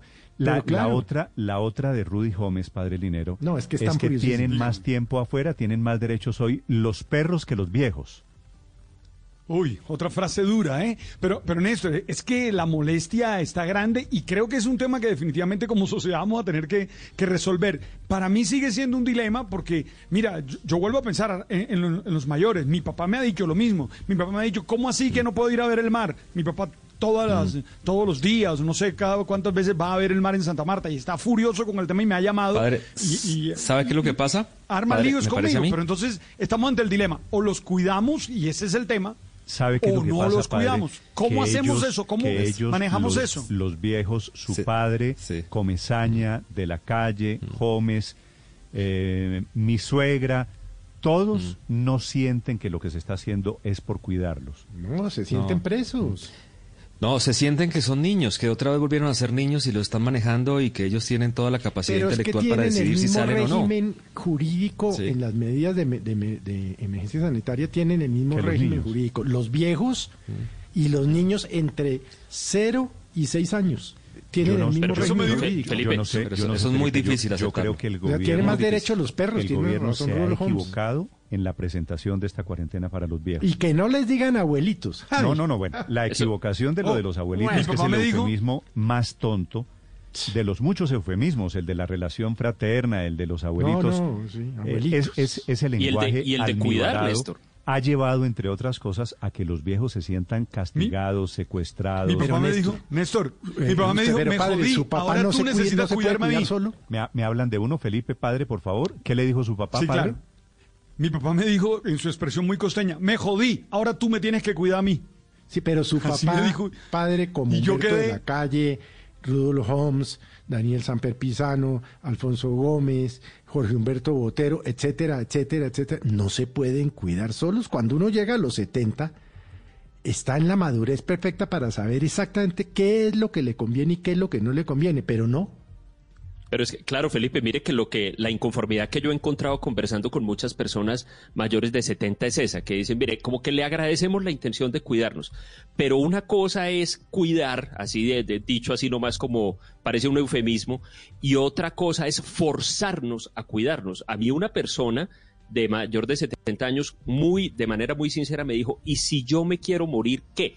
¿Y si yo decido asumir mis propios riesgos, qué? ¿Por qué me tienen que forzar a que me tengo Ah, no, que ese- cuidar? ese- ¿Por ese qué no, por qué no me ponen en una, en una por qué no me 100 dan una oportunidad de ¿Sabe, ejercer? Andrés, lo que pasa es que toda esa poesía, padre, de su papá diciendo me jodí, ahora tú eres el que me cuida a mí, esa poesía, la revolución de las canas, que suena tan bonito, se estrella cuando estos viejos se contagian del coronavirus. Y un viejo tiene preexistencias, un viejo tiene hipertensión, tienen diabetes, tienen problemas cardíacos, Néstor. como es natural. Y entonces van a llenar y van a hacer colapsar más rápidamente el sistema de salud, desafortunadamente. Y esas Néstor, pero agonías, fíjese usted que- no quiero pensar, no quiero pensar trágicamente, pero la agonía del coronavirus es terrible, como lo vimos en otros países. Claro, es- Así que piense un visto, poquito en la terrible. imagen poética de la gente, los viejos diciendo sanos, déjenme hacer lo que yo quiero, contra la posibilidad de que los viejos se contagien de coronavirus y eso significaría, pues, por supuesto, un efecto en cadena para los viejos y para sus familias. Pero bueno, ahí está Sí, el Néstor, profesor. pero es que el, método, el Señor Aurelio. método, el método, el método que se ha aplicado no es el que está usted aplicando en Blue Radio esta mañana. Es el método persuasivo, no es el método de la convicción, es el método, al final de cuentas, usted será consciente de lo que pase. No, esto es una cosa absolutamente draconiana. De aquí de más de 70 no se mueve nadie, etcétera. Yo conozco, por ejemplo, personas que son miembros de la Academia Nacional de Medicina que no pueden salir y conocen perfectamente sus limitaciones, por supuesto, y no pueden salir. No me, empresarios Hmm. tienen sus empresas en este momento cerradas y se saben cuidar y, y- y pueden hacer. Pero mire la mayor contradicción de que todas, eso ha sido- Aurelio. eso ha sido muy mal, muy- ha sido muy maltratado esto de verdad. Esto no se ha tratado bien. Desde que empezaron con el cuentico y en eso estoy con Felipe de los abuelitos, ahí empezó mal. esto. Sí, sí, sí, sí. Eh, Es decir, de que empezó a tratarse como una población, pues, no, eso, eso arrancó mal y no han podido corregir. Sí. La verdad es que hay persuasión, tiene que haber eh, un llamado al, al cuidado, pero también tiene que haber cierta mar- eh, expresión para que personas Sí, que son tratamiento de dignidad, además. De Ne- acuerdo. Correcto. Pero, Gracias. Aurelio. Y tratamiento a la altura de lo que debe ser. De acuerdo. De hecho, ¿sabe qué me parece a mí la mayor contradicción de todas, Néstor? Le soy muy sincera esta mañana cuando nos decía el doctor Molano, sí, y el servicio doméstico se reactiva también a, a partir del primero de junio. Entonces, a ver cómo es la cosa. No dejan salir a los viejos, ¿no? Porque se contagian, pero ustedes sí pueden permitir que abran la puerta para que a ellos vayan otras personas y lleguen las empleadas del servicio doméstico a trabajar a sus casas. O sea, de verdad, como que o es las dos cosas o no es ninguna, pero no puede ser que una cosa sí y la otra no. Cuando precisamente está súper comprobado, y como lo dijo Héctor en esta mañana, que esos brotes, por ejemplo, en ancianatos que se han dado en Italia, en España, en los Estados Unidos, no fue porque los viejitos ahí encerrados hubieran tenido el coronavirus, sino porque los- las propias personas que trabajan en el Les sistema de salud que tienen que ir, le llevaron el coronavirus. Entonces, ¿usted qué quiere ahora? Que entonces a todas las empleadas del servicio doméstico, no sé, de Kennedy, de Usme, de Gativá, entonces vayan a trabajar a las casas de los viejitos de 70 años que no pueden salir porque se contagian de coronavirus, pero sí entonces van a permitir que llegue gente de afuera a sus casas. No, o sea, y que además se tiene que mover en transporte público. Que es el peor momento y el peor sitio para el contagio. De verdad es que, digamos, la 9:48, incoherencia, cuando hay, 48 cuando la, la incoherencia es absoluta. Arrancamos con el profesor Julio Comesaña y terminamos hablando de los viejos y la protesta de los viejos. 948 en Blue Radio.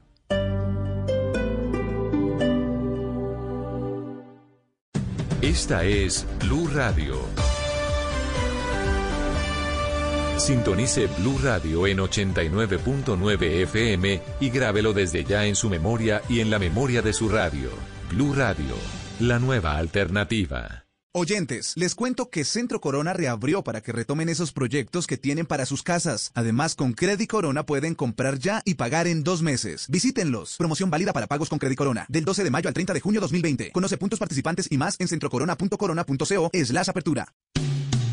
Esta noche en Blue 4.0. Hola, soy Ricardo Silva Romero y quiero invitarlos para que conversemos hoy a las 9 de la noche en Blue 4.0 sobre mi más reciente novela Río Muerto y sobre la crisis que vive la cultura en estos días. Los espero. Blue 4.0, lunes a viernes de 9 a 10 de la noche en Blue Radio.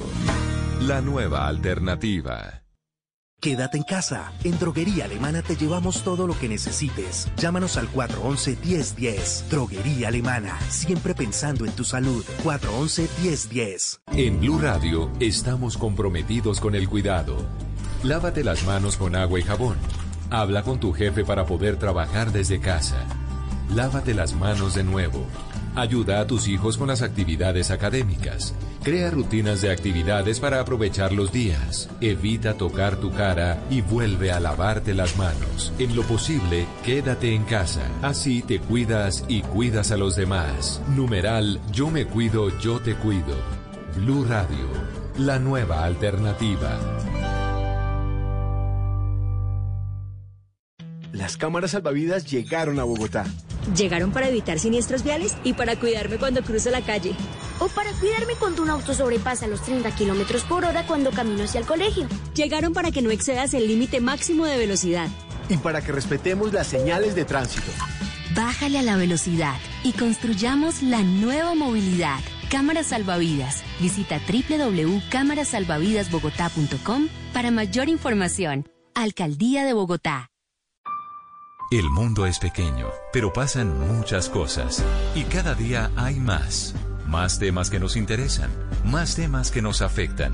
Enterarse de todo es cada día más difícil.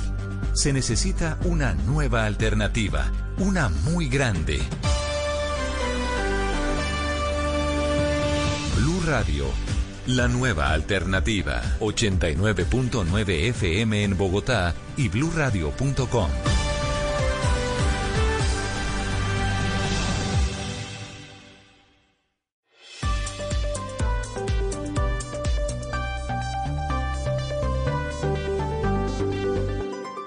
Estás escuchando Blue Radio y bluradio.com. El virus, el coronavirus, sigue rondando en la casa de Nariño. Aparecieron 13 casos nuevos positivos de COVID muy cerquita a la oficina del presidente Iván Duque, que se tuvo que volver a hacer prueba en estas últimas horas. María Camila Roa, desde la casa de Nariño. Néstor, buenos días. Y así lo confirma Presidencia de la República a esta hora, informando que al día de hoy se confirman 13 casos de COVID-19 en Presidencia. Cinco corresponden a personal vinculado al Departamento Administrativo de la Presidencia y ocho al esquema de seguridad encargado de la protección de Casa de Nariño pues asegura Presidencia que ya estas personas, estas 13 personas, están en aislamiento preventivo obligatorio. Y Néstor, hemos conocido también que se está aplicando la prueba de COVID-19 a más funcionarios por precaución. Y también el 27 de mayo se realizó la prueba al presidente de la República, a sus asesores, su equipo de apoyo y a las personas que componen su equipo de seguridad. Y todos resultaron negativo. Finalmente, Casa de Nariño asegura que continúa analizando la evolución del COVID-19, también realizando más pruebas y también estableciendo el teletrabajo del 80% de los funcionarios, solo el 20% del personal está trabajando en la modalidad presencial mientras se sigue pues evaluando cómo avanzan estos contagios, Néstor, que se suman, recordemos, a los de la semana pasada cuando se confirmó que también había contagios en guardia presidencial, en el batallón de guardia presidencial y uno que fue el inicial del esquema de seguridad asignado a presidencia de la República. El precio de las acciones, las monedas y lo que pasa en las bolsas se lo cuenta Mañanas Blue. En cuanto el dólar que está cayendo esta mañana, Víctor. Néstor, cae el dólar 10 pesos, se está negociando en 3.713 pesos, mínimo del día 3.704 pesos. Intenta el dólar cerrar la semana por debajo de los 3.700 pesos. Esto no ocurre desde principios de marzo. Vamos a ver si lo logra de aquí a la una de la tarde cuando cierra operaciones. El petróleo de referencia Brent eh, baja un 2% a esta hora, se ubica en 34,55 dólares por barril. Eh, Néstor, los inversionistas de, en dólares, eh, los inversionistas de acciones, bueno, como tal, la, la economía economía en general está muy pendiente porque acaba de arrancar la reunión de la Junta Directiva del Banco de la República, que podría tomar hoy una medida histórica al rebajar sus tasas de interés, es lo que esperan los analistas consultados por Data y FX, hasta el punto más bajo de la historia para ayudar a reactivar la economía en medio del choque por el coronavirus. En este momento la tasa de referencia en Colombia está en 3,25% y los analistas esperan en su mayoría una disminución hasta 2,75%, algo nunca, una tasa que nunca hemos eh, tenido por debajo del 3%. Primero, porque la economía necesita ese empujón y segundo, porque la inflación así lo permite. El costo de vida seguirá controlado y de hecho bajará la inflación porque el consumo se está desacelerando en Colombia. Y muy pendientes, Néstor, en seis minutos el DANE informará la cifra de desempleo eh, correspondiente al mes eh, de abril, ya muy impactado nuestro mercado laboral por el coronavirus. Su cálculo, sí, en abril ya estábamos con la economía cerrada. Su cálculo del desempleo abril, por supuesto hoy, un mes y pico después sería más. Víctor, vamos a estar en cuanto el desempleo. Néstor, a ver, si usted me pone, me, me, hace esa pregunta, es muy difícil, es muy, muy complicado saberlo, pero mire, el desempleo en abril del año pasado estaba en 10,3%. Es muy posible que inclusive se, se pueda ubicar un poco por encima del 15% en la medición de, de abril. Ok. Su cálculo es. Bueno, 15%. incluso hay algunos otros que le apuntan a cifras mucho mayores, ¿no? Ya del Esta 20%. es conservadora, claro. El 15% es conservador. Eh, sí. ¿Cuánto es la suya, Muy Paola? conservador. Eh, yo creo que sí puede estar alrededor del 20%, lo cual es el doble de la cifra No, pero, actual, pero- Néstor, lo cual pero, también... Pero sí. 20 si en abril apenas estaba arrancando la crisis. Eh, Sí, pero es que acuérdese que de todas maneras ya tiene usted la última semana de marzo y todo el mes de abril y cuánta gente, lo que va a caer brutalmente es el número de ocupados, que es un poco diferente a la medición como tal de desempleo, que además la pregunta para medir el desempleo que hace el DANE es si usted recibió un pago en especie o cualquier retribución por haber trabajado al menos una hora durante los 15 días previos a la encuesta. O sea. Inclusive si no le pagan, Paola. Inclusive si no le pagan. Inclu- Vamos, eh, sí, o algún tipo de, re- incluso lo dice así la pregunta, en especie. Puede vamos, ser algún vamos tipo a de esperar pago porque hasta en esa especie. cifra de desempleo, de desocupación y de informalidad la vamos a conocer dentro de muy pocos minutos.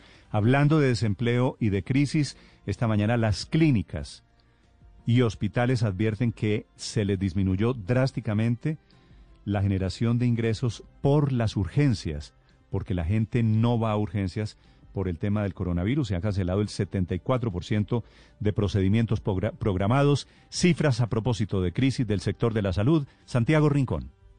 Néstor, muy buenos días. Es muy complicada la situación de las clínicas y los hospitales en el país. Usted sabe que ellos viven eh, de las cirugías, de los procedimientos médicos. Pues bien, realizaron una encuesta a sus asociados y lo que han podido determinar es que en el último mes el porcentaje de cancelación de procedimientos o intervenciones, escuche esta cifra, aumentó al 74%, en mayor proporción por decisión de la CPS, quienes cancelaron el 47% de estos procedimientos. También hay una reducción en la ocupación, en la ocupación general de los hospitales y las clínicas que se redujo al 48%. Por ejemplo, en las urgencias los servicios se han reducido del 75 al 41%. Por supuesto, esto hace parte del sistema, así funciona el sistema de salud. Si las clínicas y los hospitales atienden menos gente como está pasando, que por el COVID la gente está aplazando o cancelando sus procedimientos, pues ellos eh, reciben menos ingresos. Por eso están pidiendo esta mañana en una carta al ministro de Salud, Fernando Ruiz, que las medidas adoptadas en el marco de la pandemia para liberar recursos sea de obligatorio cumplimiento por parte de la CPS. Lo que dicen las clínicas y los hospitales es que ya no pueden esperar a que las CPS se acojan voluntariamente, sino que necesitan esos recursos y le piden también al ministro que se incluya a las pequeñas clínicas dentro de estos auxilios para esta eh, crisis financiera que les está generando la reducción en los procedimientos diferentes a los relacionados con el COVID, Néstor. Estás escuchando Blue Radio. Hoy el mundo te reta a ser ejecutiva y mamá en la misma jornada. Y a invertir sin ser un experto. Pásate a BBVA y empieza a invertir desde 20 mil pesos con un fondo de inversión online en BBVA Móvil. Nos seguimos moviendo para ser el banco que hoy necesitas. BBVA, creando oportunidades. BBVA Asset Management S.A. Sociedad Fiduciaria. Vigilado Superintendencia Financiera de Colombia. Blue Radio y Emermédica te informan sobre el COVID-19, porque en Emermédica cuidamos de ti. Protege a los adultos mayores del COVID-19. Ten presente estas buenas prácticas para cuidarlos. Refuerza las medidas de prevención, como el lavado de manos permanente y mantener los espacios de la casa limpios y ventilados. Recuerda que el coronavirus puede vivir por horas en algunas superficies. Idea juegos y actividades que les permitan entretenerse. Si identificas síntomas como fiebre o dificultades respiratorias en algún adulto mayor, contacta de inmediato a tu servicio de salud. En Emermédica cuidamos de ti. Ante sospecha de COVID-19 u otra infección respiratoria, te atenderemos en casa a través de una teleconsulta por video o teléfono o por consulta médica domiciliaria si lo requieres. Infórmate en Bogotá 307-7089, resto del país 018 117 098 o en Quédate en casa. Nosotros cuidamos de ti. Emermédica. Vigilado Supersalud. A esta hora, Volkswagen te recuerda que el esfuerzo más grande ya está hecho y te invita a tener paciencia para hacer más amable la cuarentena. Son las 10 en punto en Blue Radio. Y a esta hora continuamos acompañándolos como siempre aquí en Blue Radio con información muy importante para todos nuestros oyentes. Volkswagen te recuerda que el esfuerzo más grande ya está hecho y te invita a tener paciencia para hacer más amable esta cuarentena. Así que pongámosle buena energía, permanezcamos en casa y disfrutemos de la siguiente hora en compañía de los que más queremos. Es otro mensaje de Volkswagen y continuamos con más aquí en Blue Radio, la nueva alternativa. Esta es Blue Radio, la nueva alternativa. En segundo les actualizamos las noticias más importantes de este día viernes. Hoy es 29 de mayo, el último día hábil de este mes. El lunes será primero de junio. Empezará otra cuarentena en circunstancias diferentes. Atención, la fiscal jefe de la Corte Penal Internacional, Fatou Bensouda, advierte esta mañana que sigue el monitoreo de crímenes de lesa humanidad todavía supuestos cometidos en Colombia contra defensores de derechos humanos y líderes sociales. Enrique Rodríguez. Acaba de hacer Néstor esa advertencia durante un encuentro con diputados del Parlamento Europeo en la que se han comentado varios de los exámenes preliminares abiertos por su oficina.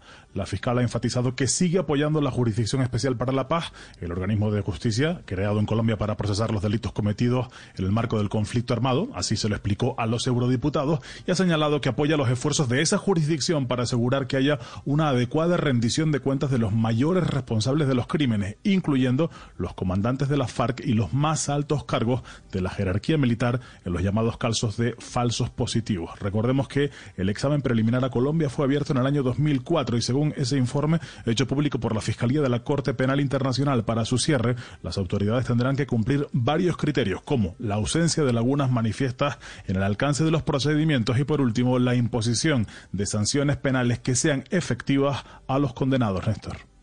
Enrique, gracias. En Europa, 10 de la mañana, dos minutos, se, le se alistan, Padre Linero, para reabrir las iglesias en Venezuela, obviamente con Sí. cambios en época de coronavirus. Sí, y en algunos lugares de Colombia ya también, ¿no? Ya comienza, por ejemplo, en Medellín, ya se ha comenzado a generar todo el protocolo para poderlas abrir, porque, bueno, también es necesario, es una de las mm, situaciones esenciales de alguna manera para algunos creyentes, ¿no? Tengan cuidado porque en una iglesia, Padre, cualquiera que sea el credo, hay aglomeración natural. Néstor, pero además por ahora no se puede abrir eh, iglesias. Está clarito en, en las prohibiciones del decreto. No se puede. El decreto tiene dudas y tiene algunos grises, pero es clarísimo en que iglesias por ahora no Pero pueden en- abrir. Pero que en Medellín se está iniciando el proceso. Ah, eh, ah, bueno. Sí, una cosa es eh, que los protocolos empiecen a estudiar, pero, pero hoy en Colombia no se puede reabrir ninguna iglesia, ni católica, ni cristiana, ninguna. Es ¿no? que las iglesias para estos efectos, Padre, están en la categoría de espectáculos públicos. masivos. Iglesia, digo, para esto es como ir a un concierto de Maluma. Usted me perdona la comparación. Por Dios. Sí, sí, pe- pero Sí, en el sí, lo sentido, en el- en sentido, Padre, de que se aglomera gente. Mucha gente, claro que sí. Ahora, imagino que se pueden generar todas las medidas, eh, el distanciamiento, todas esas cosas se podrían hacer, pero por eso han comenzado a estudiar los protocolos. En Venezuela estaban en esto mismo, crearon un protocolo que es un tercio de los feligreses, lavado de, mi- de manos, condiciones para ir a misa desde este fin de semana en Caracas, Santiago. Sí, Néstor, mira, la Iglesia Católica pues ya prepara todos los protocolos sanitarios para la reapertura de los templos una vez tenga pues el permiso oficial que podría ser esta semana cuando comience la primera flexibilización o la nueva etapa en medio de esta pandemia. El presidente de la conferencia episcopal, el monseñor José Luis Azuaje, pues informó que ya el protocolo en función del futuro está elaborado y siendo comunicado a cada parroquia. Entre las medidas están distanciamiento de dos metros entre quienes asistan a una misa, suspendido aún la confesión personal con un padre. Además, cada sacerdote deberá lavarse las manos al menos tres veces durante la misa y solo permitirán una asistencia del 30% dentro de una iglesia. No podemos tener un templo como se llenan un domingo, sino que hay que mantener siempre la distancia, metro y medio, dos metros. Para el sacerdote hay toda una exigencia, el lavado de manos, tienen que hacerse alrededor de tres veces durante la misa y también en el momento que se pueda, en el futuro, ya hacer una confesión. Es posible, de hecho, Néstor, que a partir del lunes primero de junio, pues se dé esta apertura, luego que el propio Nicolás Maduro anunciara que ese día arranca esta flexibilización con la apertura del sector construcción y del sector comerciales y financieros en franjas horarias. La cuarentena se